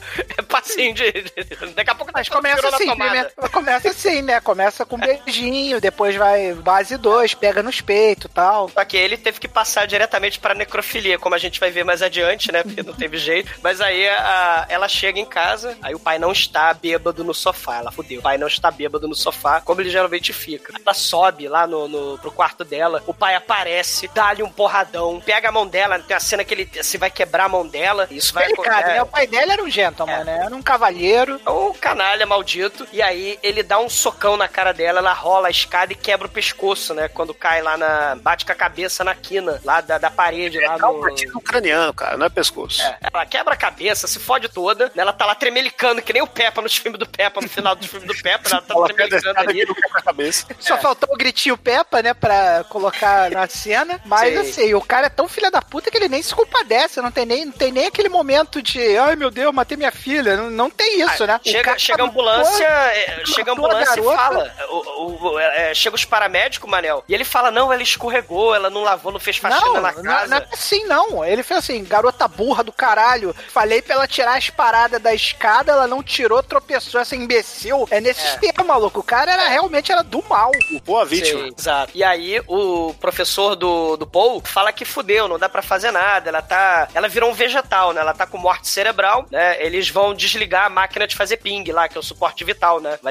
As máquinas de fazer ping lá do sentido da vida. E aí o Paul tem a excelente ideia de sequestrar Ah, ela- o cadáver da, da, Ela tá da só com namorada. morte cerebral, o resto tá funcionando. Vamos botar o cérebro do bebê na cabeça da, da mulher, né? É genial. É Sandy Júnior, né? O resto, deixa que aproveita. O robô né? já bateu um punhetão pra mim, só vai ter mão É. mais macia agora. Não, e a melhor parte disso, né? Que como ela vai ter mente robótica, ela vai fazer tudo que ele mandar, né? Eu acho que na vai por teoria, né? Na teoria, né? Ele tem o controle remoto de robô, né? Na teoria, né? Aí é. é- A, a princípio, a ideia dele é reviver ela, é porque ela, ela ainda está com atividade. Então, antes de desligarem os aparelhos, É. colocar o chip pra ela recuperar os movimentos. E aí o que, que o Paul faz? Ele chama lá o seu amiguinho do bromance, porque ele tinha dito que o pai era zelador justamente dessa faculdade aí, do hospital universitário, e tinha todas as chaves. E vai lá no quarto dele, é, seis horas da manhã, e fala, ó, você vai ter que me fazer um favor, porque o bebê morreu por sua causa, seu filho da puta. Então você vai ter Você que... matou meu robô, mas isso não significa nada. Eu vou fazer uma nova e mais gostosa. e aí ele fala assim: pega a chave do seu, do, do seu pai, porque a gente vai pegar a Samantha lá no, no hospital universitário e eu vou salvar ela. E aí Mas antes eu vou botar 7 quilos de, de sonífero no café da minha mãe. Caralho, cara. o Pois café é. de mamãe, né? Vamos dar um boa noite Cinderela na mamãe pra não ter problema. Meu irmão, Porque eu ele com bota- certeza vou conseguir esconder facilmente um cadáver aqui em casa e ninguém vai notar. Porque eu tenho Não. um cadáver ambulante aqui perambulando pela casa. O cara consegue esconder narcótico dentro da casa e a mãe não vê. Pô, essa mãe também é aquelas mães de, de novela. Aí eles botam a mãe pra dormir, obviamente, né? Com 50 quilos de Boa Noite Cinderela no café. A mãe apaga, não instantaneamente, não sei como, mas ela apaga um pouco depois. Eles roubam a Kombi de sequestrar a criancinha da mamãe. Porque essa, é essa não é a Kombi que pega criança, essa é a Kombi que pega cadáver. É, pode ser, né? É. E aí vão até o hospital com a Kombi que pega cadáver. É, tem um plano mirabolante lá, inclusive foi adiantado uma hora a eutanásia lá, porque o pai tava enchendo o saco, provavelmente achando que a quer, filha. o, o pai ainda quer, o pai ainda quer falar, mata logo, É, porque logo vai que, vai que ela acorda e me. E Cara, me mas acusa, eu né? entendo o pai, porque tu já imaginou a conta desse plano de saúde? Se for, se for, porra, se for plano de saúde com coparticipação, tu sabe quanto é que custa pra manter essa porra ligada? Desliga logo essa merda, tá morta mesmo. E, Porra. a- e aí, porra, o, o plano se consiste em quê? O Tom ir lá no. no- assim, na, na parte de máquinas do hospital e apertar um botão pra desligar a energia inteira do hospital, né, cara? Porra, foda-se gerador de emergência, foda-se luz de emergência. Cara, é muito foda. Não faz nem pé, pé, É um só falta hospital, pé, é um pé, universitário, cara. É tipo o hospital do fundão, essa porra. Se desligar o disjuntor, não liga nunca mais essa porra. Por aí. E aí ele pega Não, mas, lá. a- um- mas até tem o gerador de emergência, só que ele entra alguns segundos depois. Mas é o suficiente pra ele criar distração. É, só que o plano era ele fazer isso antes de desligar as máquinas. Só que como teve esse adiantamento, ele não sabia. Ele tá lá com a lixeira lá, né? Onde joga roupa suja de hospital e tal. É, rola o desligamento lá da máquina, os caras saem, né? Os médicos, o pai, etc. Todo mundo sai do quarto, deixa ela sozinha lá e apaga a luz. Ele entra lá no, no quarto da, da Samantha, joga a Samantha lá no, no carrinho e sai correndo com ela, de- né? Carrinho de roupa suja. carrinho de roupa suja. E aí eles botam a Samantha, o Tom fica meio bolado, porque, porra, afinal de contas, ela ainda não tá viva, né? Porque ele só trouxe o corpo, não trouxe as máquinas, né? Porque o plano era trazer Ele as máquinas. É, ele fala, eu vou Plano vomitar, merda, né, vomitar. cara? Como é que o cara vai levar a CTI inteira, né, cara? O No plano já carrinho tá de merda roupa aí, né? suja. No carrinho de roupa suja, né, cara? Cara, ele, eu vou vomitar, eu vou vomitar. Ele vomita depois, a gente tem que correr, temos que salvar a Samanta. mas olha só. depois. E aí ele usa a sabedoria do caminho pra toca o barco, né? É, mas assim, ô Manel, ele. Na verdade, o plano do Paul nunca foi levar as máquinas de UTI, né? Ele sempre queria só o cadáver, né? Era o que importava, né? O resto. Mas um agora, jeito, né? Meu, a confiança do cara de querer reviver a menina depois que ele dobrou ela e enfiou dentro do, do carrinho de roupa suja, né? É o cadáver dobrável, o cadáver. Se voltar à vida agora, não vai andar, viu, esse cara. Na Pois boa, é. ela já tava morta, com certeza ela não ia reclamar, né? Então vambora, É. toca o barco. E aí Então, eles o vão tava lá. numa situação meio merda, ele tinha que fazer do jeito que dava, porra. O que É. deu pra arrumar foi isso aí. É, é o que tem pra hoje, né? E aí, e- eles vão ali pro laboratório que ele tem, o laboratório particular, lá no, no- na faculdade, né? Que eles saem do hospital e vão ali pra faculdade. E aí, na faculdade, ele começa a abrir a cabeça dela, pega o chip 386 lá, o processador Intel A dos anos que é 80. o lugar que a gente vai pra abrir a cabeça pro mundo, né, cara? Tá aí o- a grande linguagem do filme. Pode ser, né? Uma camada, Aí né, depois de Chico? colocar o microchip no cérebro dela, ele tatuou nela assim, Intel Inside, né? É. Colou aquele holograma, né? Na, na testa É. dela. Isso. E aí, porra, o, o, o Tom acaba desmaiando de novo porque ela mexe a perna e etc. O Tom, cara, o Tom ele não é. Ele não tá preparado pra esse tipo de emoção, entendeu? Ele não tá, não tá acostumado com necrofilia. Ele cai com a cara no chão. De novo, né? Ele desmaca a cara no chão, cara. É muito foda. Tem, tem a síndrome de ceia, cara, é muito foda mesmo. Só que o ceia sangra, né? Ele, ele cai de cara no chão e não acontece nada. Meu, a única cena completa em que o Tom tá e ele não cai, alguém cai em cima dele. Exatamente. Imagina que você é um entregador de jornal no subúrbio norte-americano e você é envolvido num plano que envolve sequestrar um cadáver, cara. Eu acho altamente Ele- justificável a, Cara, essa atitude o do cadáver. coitado, né? O Paperboy, né, mano? Ele foi pro Mortal Kombat. Tipo isso, né? E aí, beleza. A Samantha tá, tá viva, né? Então ele vai lá, joga ela no barracão de ferramentas que tem no, no jardim da casa dele, bota um saco de dormir pra ela e fala: Ó, não sai daí não, tá? Eu virei à noite, então eu vou dormir. Aí eles vão lá, acordam a mamãe. o, Tom, o Tom vai ver a mãe, Bruno, que tá largada É, então, no é- sofá. É, o que eu ia falar. E aí a, a mamãe ainda tá apagada na mesma posição. Ela deve ter acordado com o torcicolo filha da puta, diga-se de passagem, né? E, porra, eles estão a achando que outra é. tá dobrada lá na máquina, na, na caixinha de, de roupa suja, porra. A outra tá na... Pois é, Pô, mas né? a Esse tá Paul. morta, né, cara? Ela, a mãe, teoricamente, tá viva, né? Não, eles acham que a mãe tá morta, né? Porque, afinal de contas, eu acho que um quilo de, de sonífero fez da Cara, se a merda, mãe né? tivesse morta, o filme seria muito melhor, porque ia ser aquela escalada de bosta. Você, caralho, a mãe morreu. Aí ele ia salvar a menina, o cara tava comendo a mãe morta dele. Aí o filme seria muito melhor. Aí ia virar Serbian Movie o bagulho. Aí ia né? virar a Michord, doido mesmo, né? Ia ser Michord. Ia ser melhor do que esse filme aí, Mamão com Açúcar. E aí, Meia porra, boca aí. Enfim, a mãe acorda, é, falando, caramba, perdi a hora, preciso ir pro trabalho e tal. Aí o, o Paul vai dormir, porque ele virou a noite fazendo neurocirurgia, roubando cadáver e dirigindo Kombi sem carteira. Tô fazendo bio, bioengenharia com machine learning, né? O Tom fica meio assim, ressabiado, né, com o Paul, né? Fica desconfiado e tal. O, o Paul, Porra, ele é começa a justo pra ensinar. caralho, né, cara? O Paul falou pra ele, ó, a gente vai lá rapidinho pegar as máquinas e trazer ela pra cá, porque eu sou um neurocirurgião. E o personagem do Tom, a princípio, é um adolescente que, porra, eh, não entende dessas merdas e fala, ah, o cara tinha montado um robô e, porra, talvez ele consiga, né? Mas não, ele só traz o cadáver e, porra, transforma ela numa zumbi, cara. E, e a gente não falou, a cara da Samantha, a partir do momento que ela tá aí com esse microchip, ela ganha a maquiagem da, da Nina Hagen, né, cara? Perigótica, né? Perigótica do, É, lá do, da, do Chicoio lá aí. da festa do Chicoio, né? Ela virou a Nina Hagen ali. Ela só ficou dois dias sem dormir, né? Aí ficou com umas olheiras.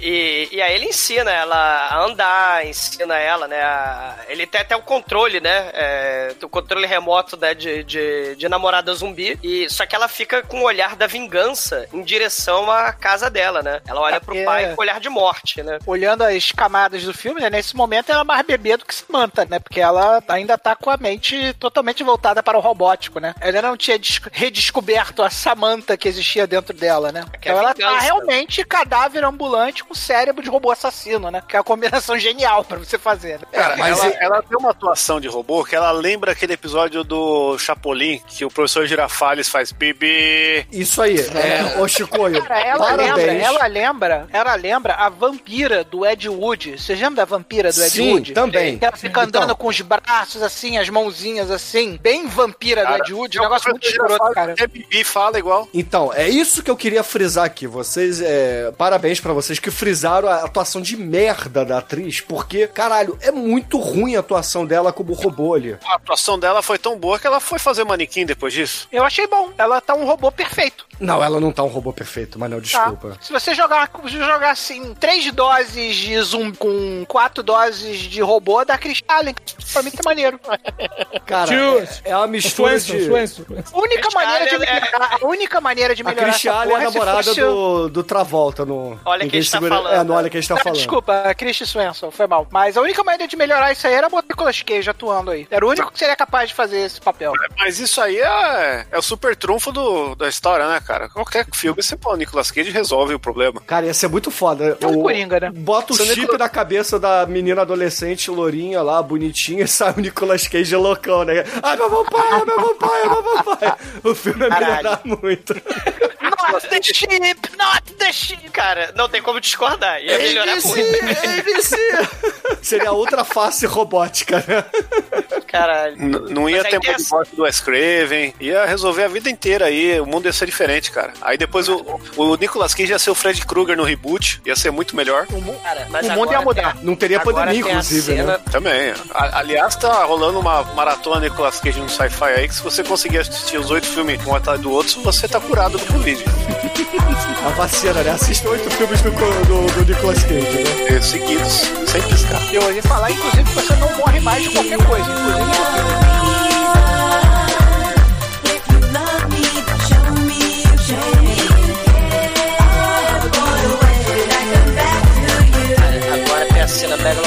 foda do, do pai alcoólatra dormindo na porra do sofá e ele, de repente, ele tá suando porque cara fogo na caldeira lá, ligaram a caldeira do inferno. Porque ele Cara, quem é que tem uma caldeira daquela em caldeira casa, do maluco? inferno. O Fred? Krueger tem. Exato. É, é realmente é o filme do Wes Craven, né? Porque Exato. pra ter uma caldeira flamejante no porão da sua casa, só no filme do Wes Craven, né, cara? Não é nenhum lugar do mundo, né? A casa dele virou uma sauna. Ele, hum, acho que bebi demais e terei deixado ligada a caldeira. Porque geralmente, né, tu dorme, tu, tu vai dormir, deixa o cigarro aceso, não, ele deixou a caldeira do inferno ligada. Aí ele, hum, acho que está ligado lá embaixo. Cara, a caldeira. Errado, terei errado, vou lá ver. Sete andares ali Cara, embaixo. isso me lembrou de- de uma história, ô Douglas. Isso me lembrou uma história que, na época que eu bebi ainda, eu dormi bêbado. Na época que o Bruno era oco. É, na época que você diz que eu parecia um marginal. Talvez fosse o álcool, entendeu? Que trazia essa aparência pra mim. Na época que você bebia Dreyer no carnaval, né? Caralho, essa época. Vocês dizem que,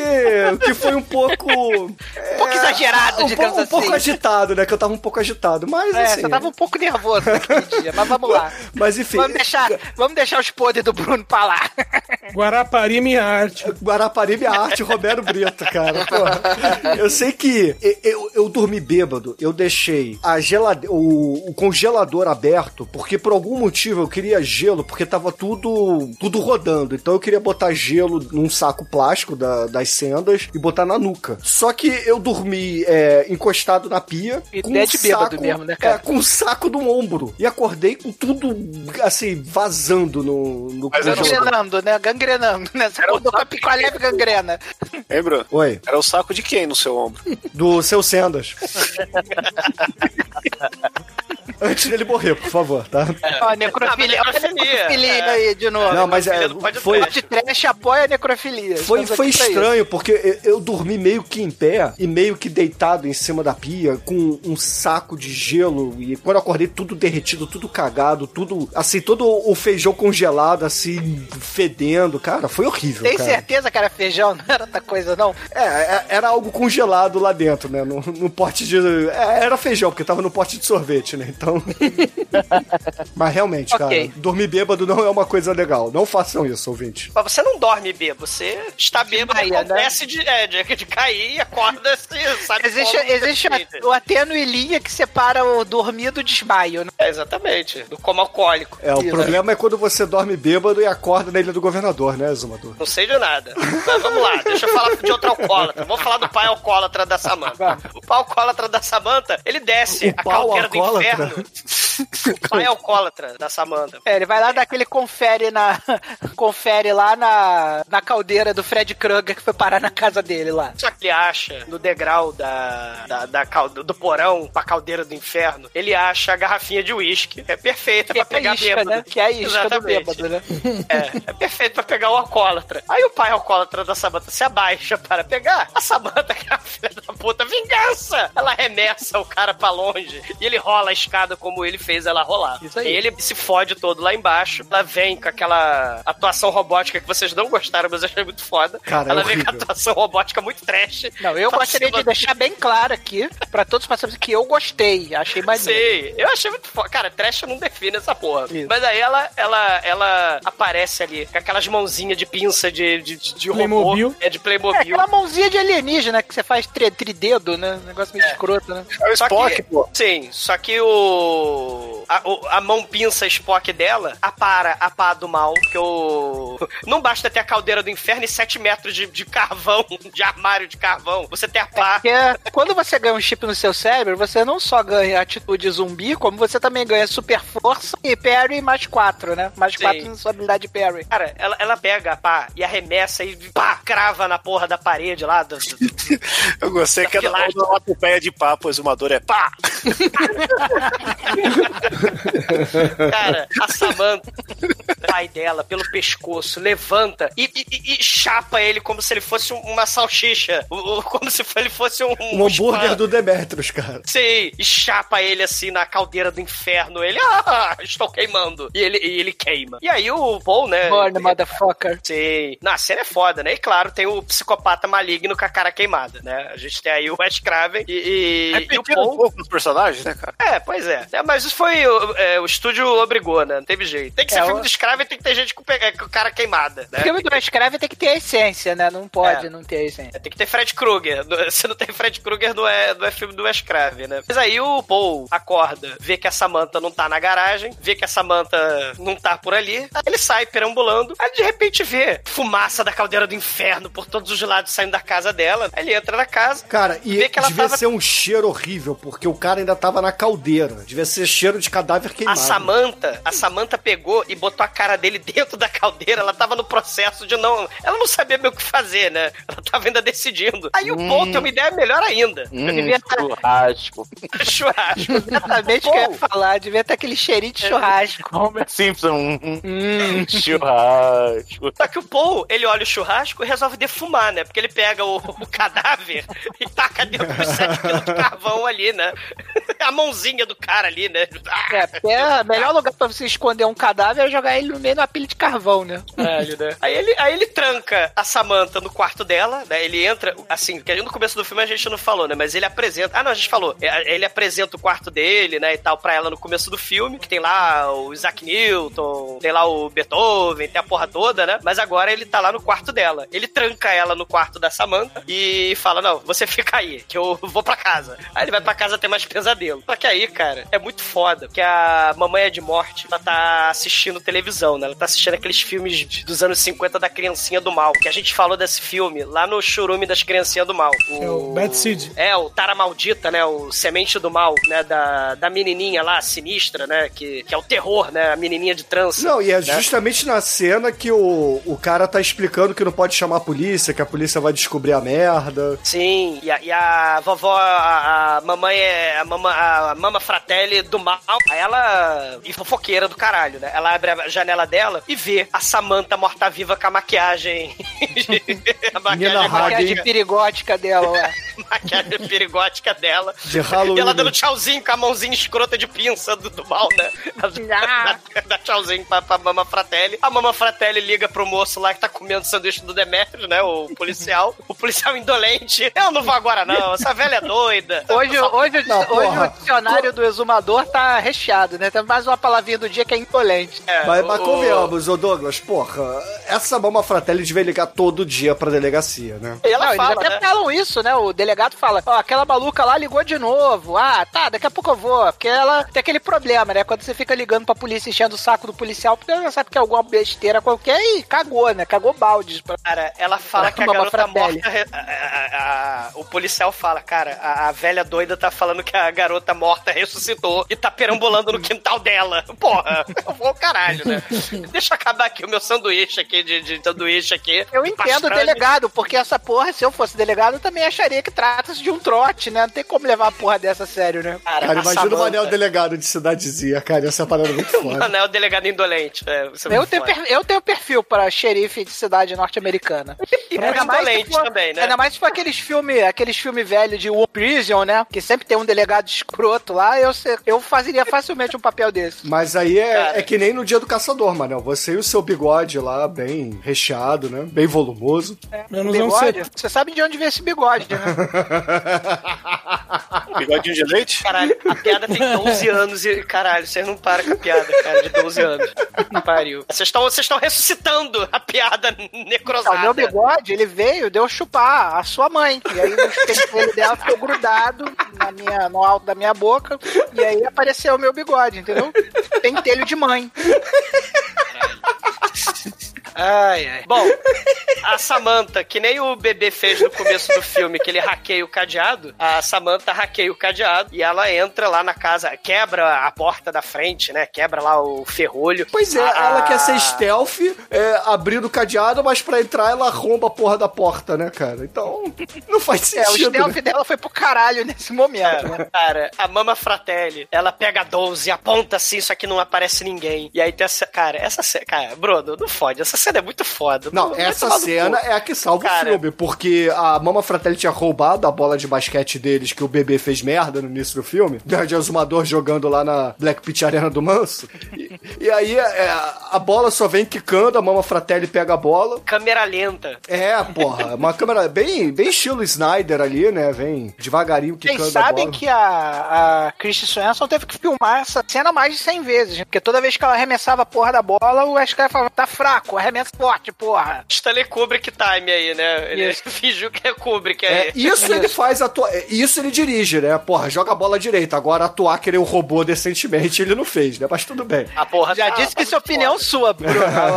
Ela, manda muito bem no papel de Ouvintes, robô, deixa nos comentários aí, cara. A atuação se foi boa ou se foi ruim de robô Isso, zumbi ao invés de ficar menina. escrevendo merda nos comentários, falando mal, faz um comentário inteligente, ouvinte do podcast. Diz se a Chris, que a, Chris Swanson atua bem ou mal. Cara, mas a, a série é foda, porque acaba que a bola vai parar na mão da, da Samantha e a Mama Fratelli tá ali encostada na parede tentando fugir. E, a, cara, a Samantha arremessa a bola, mas arremessa, a- assim, estilo Shaolin Rock do Radabol. Manso.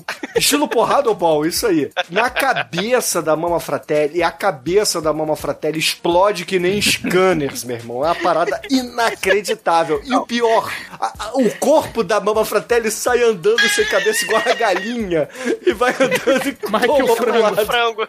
E o melhor é que aí você percebe que o corpo dela virou um anão segurando um manequim, né? Porque dá pra ver a cabeça do anão por dentro do vestido, se você prestar atenção. sim, Sim. é. Mas isso é legal no filme trash, Cara, é muito foda, cara. É muito maneirão, porque ela realmente fica aquele espírito de galinha, né? Engrando pra lá e pra cá. Tipo o ursinho do pica-pau sem cabeça, manja, que ele fica. Ah, ah, pra, ah, ah, outro O. Ash É Craven, muito maneirão. o Ash Craven falou que essa cena tinha uns 15 segundos da Mama Fratelli correndo pra, pra cá sem cabeça. Mas aí cortou, porque o filme já tava com... Uma pena, uma pena, É. porque a arte, a arte se perdeu aí nesse corte. Exatamente, cara. Foda. Se tivesse 15 se- segundos de Mama Fratelli correndo sem cabeça, era nota 5, na minha opinião. Cara, é, Porra, não, imagina, ela tinha que fazer igual o Shinkoio, tirar a roupa e sair correndo pelada, sem cabeça, no meio do, do, do subúrbio norte-americano. Que filme foda que não ia ser, cara. Ia ser reverenciado até hoje, cara. Ia subir até a nota dele no final.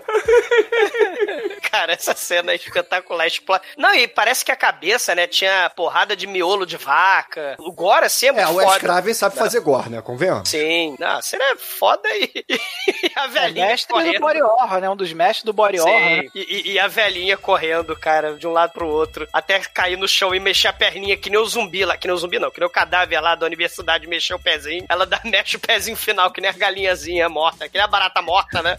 E como bem citado pelo Shinkoio, com o anão enfiado no cu ainda, né? Pra ficar mais estranho ainda. Fantoche. É. Cara, essa cena é espetacular, cara. Essa cena é muito foda. E é, é- é o fim da Mama Fratelli, infelizmente, né? Mas é- é- virou meme, é, virou meme imortal. Tá imortalizado nos confins da internet por aquele meme e jamais será, jamais será esquecido. E aí, Sim. porra, a, a Samantha volta pra casa do Paul, o Paul tá dormindo, e aí temos a cena de pesadelo dele, que é a bola de basquete quicando no quarto dele, e vem um, um, um volume embaixo da- das cobertas dele, a gente achando, porra, agora sim o filme tá ficando bom, né, cara? Rolou aí É a uma... hora que, ele, é a, hora que, o, que a Cris vai pagar o boquetinho, alguma coisa assim. né? Exato, é, porra, eu, eu pensei isso, né? Porque eu tenho certeza que eu vi esse filme na TV sem essas cenas de gore e o caralho, né? Eu devo ter visto a, a- versão merda lá que o Edson falou. Por isso que eu já não gostava do Eu já filme. vi uma vez, eu já vi uma vez a versão merda. Que não tem essas cenas e não tem a cena final também. E, porra, então assim, é- é- eu, eu achava esse filme patético. Eu falei, porra, essa aqui é a versão do diretor, então vai rolar aí, porra. Nem que seja um softcorezinho, alguma coisa, né? Mas não. É, quando o Paul levanta a porra da coberta, a gente vê lá o, o papai Fred Krueger, né, cara, aparecendo na Sim. frente dele. E, E é a cena foda também. Eu tô esperando foda. qual vai ser o comentário escroto do Shinkoio. Que nesses momentos o Shinkoio sempre faz um comentário escroto. Fala, faz um comentário escroto aí, Shinkoio. Eu tô sem imaginação, eu ia falar que o Paul ficou na mão de novo, né? Chicoio, porra, pode. Mas tem a cena... Eu já comecei, eu já tô, eu já tô gravando com o Chico até suficiente pra pontuar os momentos onde ele vai meter um comentário escroto, assim, sabe? tem um gráfico, assim, tem um gráfico, ó, nesse momento aqui do episódio acontece o comentário escroto do Shinkoio. É, Eu fiquei, eu fiquei mais quieto agora que eu tive uma ideia pra capa e eu tive que testar ela aqui. Tá ficando um Ah. lixo, mas vai ser assim mesmo. Tá bom. Ei, ei, respeita o filme que eu escolho. Olha, eu nunca fiz tanto Photoshop ne- nessa semana que eu tô usando essa capa aqui. Tá bom trabalho. Eu respeito, eu respeito você, Edinho. Você merece uma Marcelo Saluda. Acorda ele aí, porra. Eu tô salvando a sua, o seu filme com esse, essa capa que eu tô fazendo aqui, você vai ver. É uma ameaça, né, Chico? Isso é uma ameaça, né? Cara, mas o filme agora tem aquela cena, tipo, o monstro tem que estar escondido. Ele desce, ele vê que a porra da Samantha sumiu de novo, aí ele vai atrás da Samantha, ele se assusta, joga o, a garrafa de leite da geladeira, joga no chão, a Samantha tá logo ali. Aí quando a mãe vai ver o que, que tá acontecendo, porque a mãe não sabe nada, né? É o que o Manel falou, a mãe não sabe porra nenhuma, né? A filha é Inclusive, drogada. Se eu, fosse o, se eu fosse um moleque gênio aí, tudo bem que isso não existia nessa época, mas eu inventava um GPS pra enfiar nessa porra dessa Samanta. Porque esse cara perde a mulher toda hora, né? É a terceira ou quarta vez no filme que ele perde a Samanta, pra Samanta poder fazer merda, né? Sim. Aí ele, ele, ele esconde a Samantha no quintal, quando a mãe tá chegando. Aí a mãe vai olhar a porra da janela pro quintal, até a cara da Samantha lá com a cara de perigótica dela. Aí o Paul abraça ela, não, mamãe, eu te amo, vem pra cá, né? Aquela cena bem clássica nos 80, de esconder o monstro, esconder o Benji, esconder, sei lá, o robô O do ET, curto-circuito, o escondeu o ET do armário, né? É, é, cena anos 80 total essa cena. Só que aí começa a sirene da polícia no, no pacato subúrbio. Aí vem os vizinhos fofoqueiros, tudo vai ver, né? Aí descobrem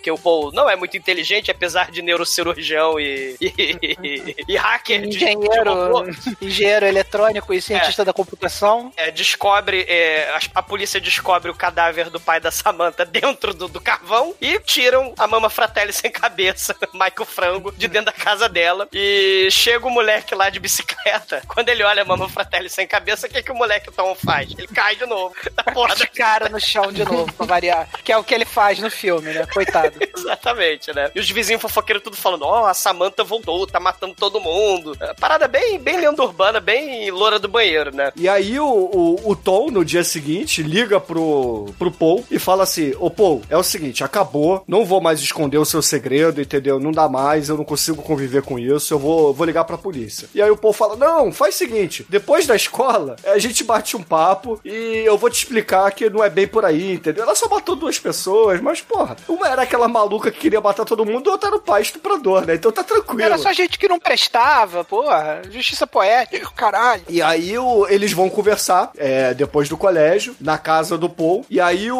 o garoto, né, o Tom, acaba falando: Não, eu vou, eu vou falar pra polícia, eu vou falar pra sua mãe, que não sei o que. Eles acabam caindo na porrada ali. O Paul dá um socão no nariz do Tom e pela primeira vez ele sangra pelo nariz. E a mãe chega Aí vem naquele aquele momento, vou contar tudo pra sua mãe, Kiko. É, e aí a mãe chega naquele momento, porque ela até descobriu que o garoto tava matando aula e etc. Ela chega ali na casa e aparta a briga e dá a entender, né, pra cabeça da mãe, né, na cabeça da mãe, dá a entender de que, porra, o Tom tá chamando ele de maluco, psicótico etc, e etc, porque levou um socão na cara, né. E aí quando ele sai da casa e vai pegar sua bicicleta, a gente só vê a Samantha caralho de asas pulando nele, né. Cara, é muito foda essa cena. Outra cena muito foda, cara. Não, e ela não se dá nem o trabalho de abrir a janela, né? Porque ela vara as janelas com vidraças de, de, de açúcar e o caralho e um salto de 4 metros pra pegar o cara, né? Coisa e pega maluca. o moleque e enfia a cabeça do moleque no chão, assim, pof, pof, pof, morre, moleque. Ah, mas ele não ia morrer com cabeça batendo no chão, porque ele já bateu com a cabeça no chão todo tempo e já tá escolado, né? Já tá... Síndrome de ceia, né? Você bate a cabeça no chão e não morre. O moleque ceia, né, Demet? O moleque ceia. Aí a mãe tenta apartar a Samantha Zone, a, a, a Jeannie, né? Zone, a mãe do Paul longe. Porque ela tava. ach- Ela tinha visto a foto, né? Do Paul, ela, o bebê e o Paul, né? Juntos. Ela, ela tá assim, caramba, eu vi um É. monstro. Na verdade, é, é o cérebro do bebê. É, assim, isso é uma camada do filme. É o cérebro do bebê ainda que tá na cabeça dela, é, vendo assim, porra, o Paul me transformou numa mulher, então agora eu vou. Ou, ou é a Samantha achando que virou um monstro, Bruno. Começando, Aí, a tomar o, aí. começando a tomar o controle, né? Tanto é que tem aquela Peraí. cena da fotinha lá, que ela vê a fotinha, ela, o bebê, o cara lá e tal. E ali começa, a Samantha começa a tentar retomar o controle do seu próprio corpo. É, né? porque Alguma assim, tem várias valha. cenas, é, é, exato, Manel. E, inclusive tem várias cenas assim que ficam intercalando a visão do bebê com ela a partir de agora, né? Então, né, quando é a é- visão do é- bebê, é o RMVB lá que o Chico falou, e quando é ela, é a visão normal. Ah, os- Quando vocês ficam falando visão do bebê, eu, eu imagino que é o começo do Olha Quem Está Falando lá, os espermatozoides. né? Vers visão, a visão do bebê, cara, é o console lá, Sega Mega Drive lá, cara. É isso que ele vê. É o, é o Sega CD, pô. É, ele enxerga em 480p, né?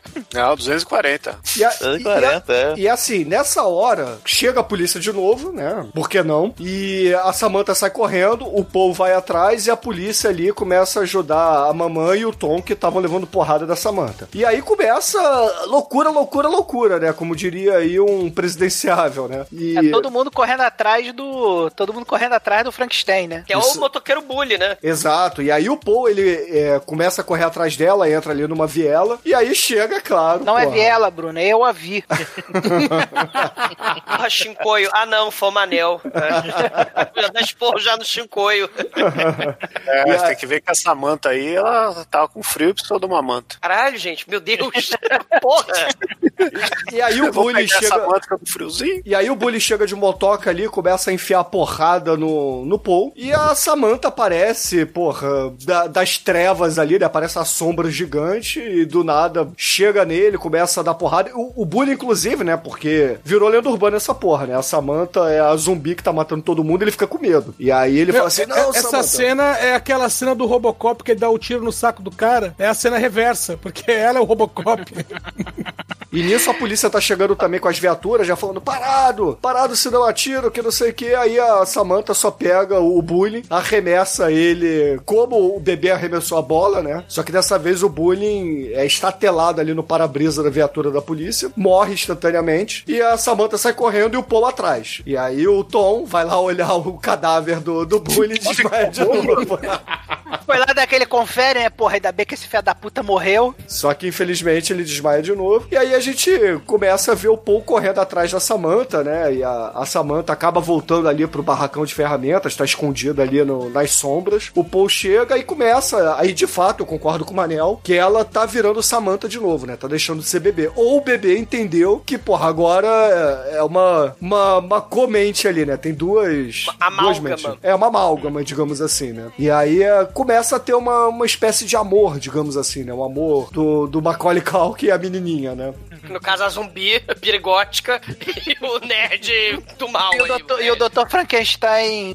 O jovem. Dr. Frankenstein, literalmente. É, o Dr. Frankenstein virgão. E nisso chega, claro, a polícia cercando, né? Porque a, a polícia tá atrás deles. E o policial, né? O, o detetive que tava. O detetive não, o xerife da polícia que tava comendo o sanduíche de salame Idolente. lá. O idolente, né? A palavrinha nova do programa. Quer dizer, a segunda palavrinha nova do programa. Fala assim: é, ô, ô Paul, sai daí, porque ela é, é perigosa e etc. E o Paul não quer deixar o, o policial atirar, fica se metendo na frente. Chega um outro agente da polícia ali, tira ele da frente, fica segurando ele no canto. E a Samantha tenta correr, mas tem carros da polícia ali também cercando ela, né? Então ela para e fica naquela: o que, que eu faço, o que, que eu não faço. Só que aí o policial ameaça ela, vai atirar, e ela, porra, ela não tem medo, cara, ela é audaz. Então ela sai correndo atrás do policial e o policial dá um tirambaço no estômago dela, né? Tadinho. Ela, e ela tem o final trágico. Na história original, os dois morrem. E aí o Wes Craven nessa Michordia. O original, zona, Romeo e Julieta, essa porra agora? É, é como foi se isso. fosse, como se fosse. Só que com É a historinha de né? Love Story, né? A Love Story. Então tem que Imagina ter... o, o nerd virgão Macaulay Culkin e a menininha Super Vic, né, perigótica. A Super Vic perigótica morre, porque ela no original tinha 11 anos de idade. E no- na história original os dois morrem. E, e é um final trágico, é um final Frankenstein, final, um final bem trágico mesmo. Eu acho que o final é do isso aí. filme é mais trágico ainda, porque você não entende nada e fala, pô, bosta. Você não entende nada, isso é verdade. Você não entende porra nenhuma. É, na verdade, Entendeu? esse filme inteiro foi uma grande tragédia, né? Então, isso torna o filme bem merda, né? É, tem a cena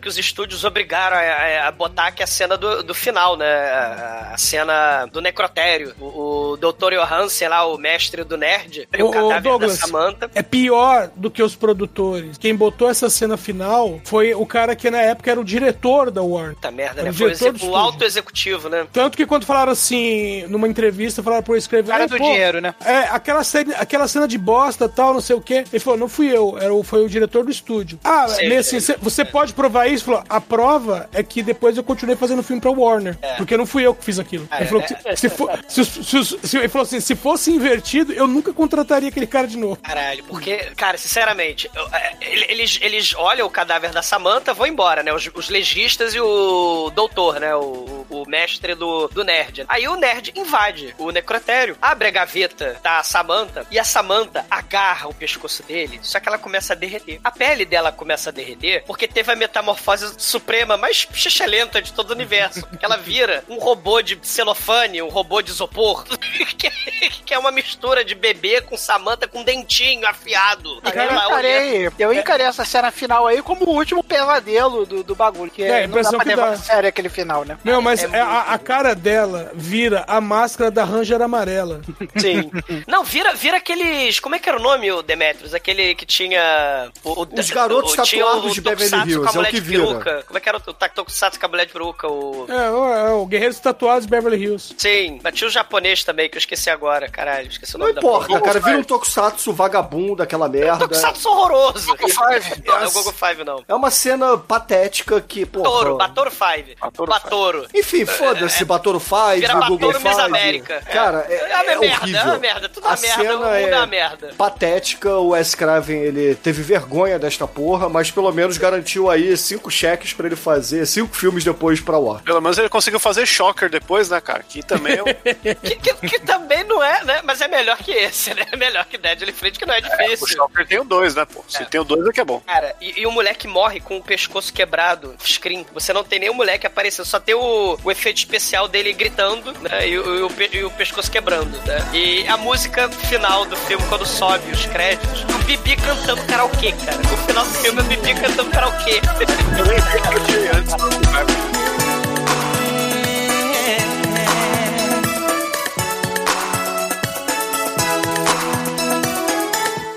Tava com meus manos lá na minha quebrada, ouvindo podcast e dando muita risada.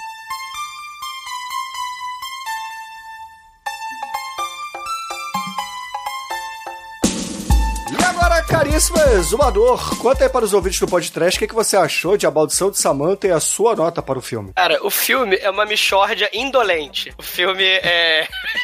é a zona. O filme, coitado do Wes ficou com vergonha desse filme. Mas eu vou dizer que o filme é divertido, justamente por ser esse caos, porque tenta misturar romance adolescente, tenta misturar com terror gore, tenta misturar com a dança do robô maluco da perigótica. E tem uma das cenas de cabeça explodindo de vovó, cara, com bola de basquete. Eu acho que é a cena mais trash de bola de basquete explodindo cabeça de vovó, cara. Até porque acho que é essa, né? Então, assim. Por WO, né? Porque nenhum outro diretor compareceu a essa categoria. Porque, porque eu acho que é bem específico, né? Mas, mas, assim, diferente do que né, o Bruno reclamou tal, né? assim, eu gosto da- da- do carisma, não vou dizer o talento de atuação, né? Porque realmente é complicado. Mas o carisma do- do- da- do- dos adolescentes de 35 anos de idade nesse filme, moleque nerd, a, a Samantha, né? Eles estão bem no filme. Pro, pro, pro que é? Porque o filme, né? Não, não- não era pra ser o, né, o Romeu e Julieta, mas acabou sendo um Reanimator, a noiva do Reanimator, né? É, quer dizer, tentou ser, né? Assim, é uma mistura de. Tentou fazer aquela coisa da condição humana diante da morte, diante da tecnologia. Só que tem, porra, a Mama Fratelli com a cabeça explodindo, a, a, a Mama Fratelli dos Goonies, cara. É um negócio digno de, porra, de, de dar parabéns. A zona, porra, é o caos. Não, não joguem a mamãe do trem. Joga a bola de basquete na mamãe do trem, cara. Pela cena de basquete, eu vou dar nota 3, viu? E agora, caríssimo Tremen, você que adorou o filme, adorou a zumbi robótica. Conta aí, o que, que você achou da Maldição da Samantha e a nota pra ele. O filme peca pela total falta de identidade, né? O filme até agora deu sobre o que era esse mas a gente tem uma vaga ideia, né? Que mistura todos esses conceitos que eu vou repetir, que acho que o Exo mandou bem. Inclusive, se colocou tão bem que eu vou até concordar com a nota dele. Mas, a princípio, é um que é uma bagunça inacreditável, mas que eu me diverti. Eu achei, dei boas risadas, uma certa, olhando por um certo prisma, ele é interessante. Você tem que assistir o filme preparado do que se trata, né? Porque se você for com a mentalidade correta, você vai se divertir. Então, eu vou dar o mesmo 3 que o Exumador deu aí. E agora, Demetrius, o Anjo Negro. Conta aí, o que, que você achou da Maldição de Samantha ou a Maldição de Wes Craven, como você preferir, e a sua nota pra ele.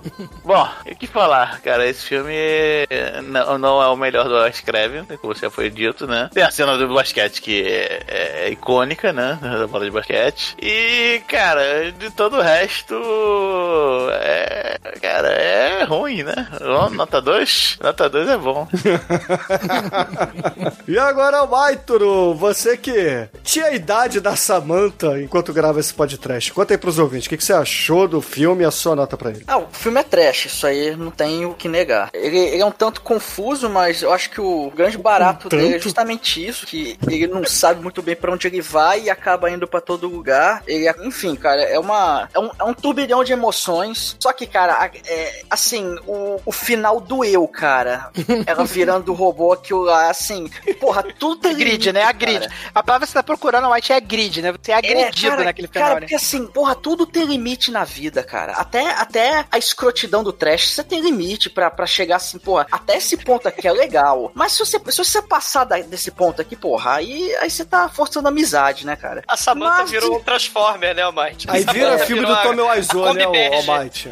Pois, não, não, o Tom Wiseau é um, é um gênio ali, o cara é bom. Mas Tomás assim, Wiseau pode ser um robô Vocês estão excelente. me agredindo agora, tá? Já, já pensou o Tomás Wiseau fazendo um robô? Não, não quero, seria interessante. Eu prefiro ver os vídeos que você manda do que imaginar isso. Come on, Samantha, listen to me. Aí. How is your sex life? Mas assim, cara, esse filme ele vale muito a pena ver pelo bizarro. Só que, porra, se não tivesse aquele final Transformers, eu acho que seria bem melhor. Então eu vou dar nota 3. E agora, Chicoio, você que corre pelado no meio da, sei lá, da delegacia de polícia, Fome. comendo um, um sanduíche de provolone. Conta aí pros ouvintes, o que, que você Corre achou? pelado, corre pelado sem cabeça. É, o que, que você achou aí do- da maldição de Samantha e a sua nota pra ele? Bom, eu já devo discordar do meu amigo Almighty, porque esse filme ele tem dois highlights que são as partes que ele não parece que é o filme, né? Que é quando explode a cabeça da vovó, que até então não tinha um sangue daquele nível no filme, você eita. E o final que é totalmente fora de nexo. Porra, tu não viu Iluminado, caralho? Não, tô falando desse filme, tô falando Iluminado. Ah, tá, entendi no cinema. Não no, você tá querendo dizer do filme, né? Não tinha Esse sangue no filme, filme. é, destoa desse filme. Ah, tá. E também, esse filme é um filme melhor que Iluminado, né? É um filme que você entende o. Ah, Chico, eu vou tomar no cu, cara. Ele tem uma cinematografia mais bem feita e tal, né? Eu tô de né? fora pra mandar o Shinkoi tomar no cu. Quando todo mundo mandar o Shinkoi tomar no cu, vocês me colocam na fila aí que eu quero mandar também. Porra, mano. O que, que é um Iris Johnny quando tem Iris Samantha com a bola de basquete na vovó? A cena é muito foda, O que gente. tem é Rilison, cara. Sua nota, vai. Então, né? Aí a gente tem que, que valorizar esse tipo de coisa que, que é o que dá liga, né? E aí tem esses dois elementos e tem aquele fedor de anos 80, xixelento, de Lagoa Azul, que vai passar logo em seguida. É nota 3, cara. Só não dou mais, mais do que isso, porque o Wes Craven aí a gente tem que Porque ser não dá, né? Não dá, né? É, eu tô me esforçando, mas o Wes Craven aí tem um filme melhor e quando a gente fizer os outros eu não posso dar, dar uma nota maior, entendeu? E agora, Edson Oliveira, você que cometeu essa escolha aqui do podcast, assistiu essa bomba do cinema. Conta aí, o que, que você achou do filme ao revê-lo e a sua nota pra ele? Olha, quando eu assisti mais novo, eu achava mais legal. É, Cara, quantas vezes você viu esse filme? umas quatro ou cinco. Aí, já sabemos que tem gente aí que perdeu 6 horas de vida, hein? Mas o Edson é imortal, cara, porra. Cara, a gente tá 12 anos gravando podcast, as merda que a gente já gravou, cara. Já tem vida perdida aí, para. Mas que filme você viu vezes? Mas, Cara, ô, mais, mais Douglas, uma merda, menos uma merda, sempre temos o Douglas que assistiu seis horas de paisagem russa no Solaris. Então, foda-se, né? Porra, assisti Solaris é um filmaço, o cara. Abacate Três vezes, mano. Ah, Assistiram o filme do abacate três vezes. foda. É, não, não, aquilo foi, aquilo foi pesado até pra mim. Caramba. Bom, Mas continua o- aí, Edinho, mande sua nota. Não, o seguinte, é, sobre a questão de por que ficou com o nome de A Maldição de Samantha, eu acho que o cara que escolheu o título brasileiro, ele só viu o trailer, porque no trailer o robô não aparece, só aparece a Samantha o tempo todo. Parece uma zumbi, né? É, exatamente. Então, dá impre... no- pelo trailer que foi veiculado, dá a impressão que é a Samantha que fica loucona. Mas que em E. português de Portugal, o nome do português, filme. Sei lá. É parecido. O robô que fala Bibi. Não, é, é- acho que é Melhores Amigos, algo assim, uma porra dessa. Deixa eu ver aqui no MDB rapidinho. Mas, mas, é, bom, de qualquer maneira, é, sim, o filme é todo craquelado. Acho que o- o- os dois filmes, é, da mesma época, inclusive, que foram bem estragados por, ou por produtor ou por diretor, um é esse, e o outro é aquele A Noite dos Arrepios, que tem uma cena incluída pelo diretor no começo e no final do filme, e o filme em si é, é, é legal, é bacana, mas o- o- a cena que foi inserida no começo e no final estraga o filme. Bom, pra mim, nota 3, e acho que tá de bom tamanho. E caríssimos É, ouvintes. só pra acreditar, em português, o nome do filme é O Amigo Mortal. Opa. Bora, pois. E caríssimos ouvintes, a minha nota pra essa merda que o Wes Craven cometeu será uma nota 2, pelo gore e pelas cenas de pesadelo. Só por isso, entendeu? Porque o filme é, é totalmente dispensável. O filme inteiro é um pesadelo. É, o filme, o, filme, o filme é fraco e, porra, convenhamos, né, cara? Eu não posso dar uma nota igual a de vocês. Vocês são loucos, porque, por exemplo, a gente tem filmes que são clássicos de nota 3 aqui no podcast, como o Dungeons and Dragons. Vocês não podem dar Você uma deu nota. nota 5 pro Dungeons and Dragons. Não, mas é porque é um filmaço. Mas assim, pra vocês que são meros mortais e não entendem, vocês Bruno. têm que dar uma nota. Dungeons and Dragons.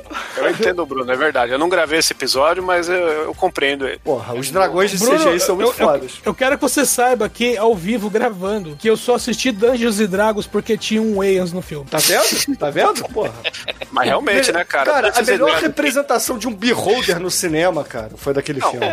E quem escolheu, e quem escolheu foi o meu filho que chegou na locadora, olhou a capa e falou assim: Esse é o cara que fez todo mundo em pânico? Eu falei, é, beleza, vamos levar.